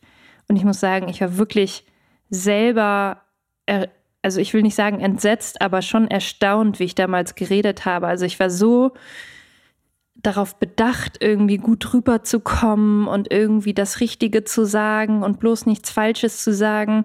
Was natürlich auch daran lag, dass diese Redakteure und Redakteurinnen die ganze Zeit probiert haben, einem so Lästereien aus der Nase zu saugen. Also ich war die ganze Zeit mit so angezogener Handbremse, wie ich diese Interviews gegeben habe. Und das kommt, das wirkt so streng teilweise und so krass brav und ich so dachte, Alter, das habe ich irgendwie ein bisschen anders in Erinnerung. Und so bin ich ja eigentlich auch gar nicht. Nee, gar also, nicht. Äh, also wirklich dann äh, auch kein Wunder, dass mich die Leute so eingeschätzt haben, weil die mich halt irgendwie da noch aus der Sendung kannten. Und ich bin dann auch die Jahre nach der Sendung auch zu Festivals gefahren und habe da irgendwie Party gemacht und irgendwie da rumgedanced und so. Und dann kamen auch echt immer wieder Leute zu mir und meinen, boah, ich hätte gar nicht gedacht, dass du so auf dem Festival feiern gehst. Das passt überhaupt nicht zu dir. Ich so, naja, ich bin eigentlich schon immer so und bin schon mit 16 irgendwie, habe irgendwie Hardparty gemacht und so, aber das hat man mir einfach überhaupt nicht zugetraut. Aber vielleicht auch ein kleiner Vorteil. Ja. Auch hier wieder Überraschungseffekt. Tada! ähm, vorletzte Frage. Puh.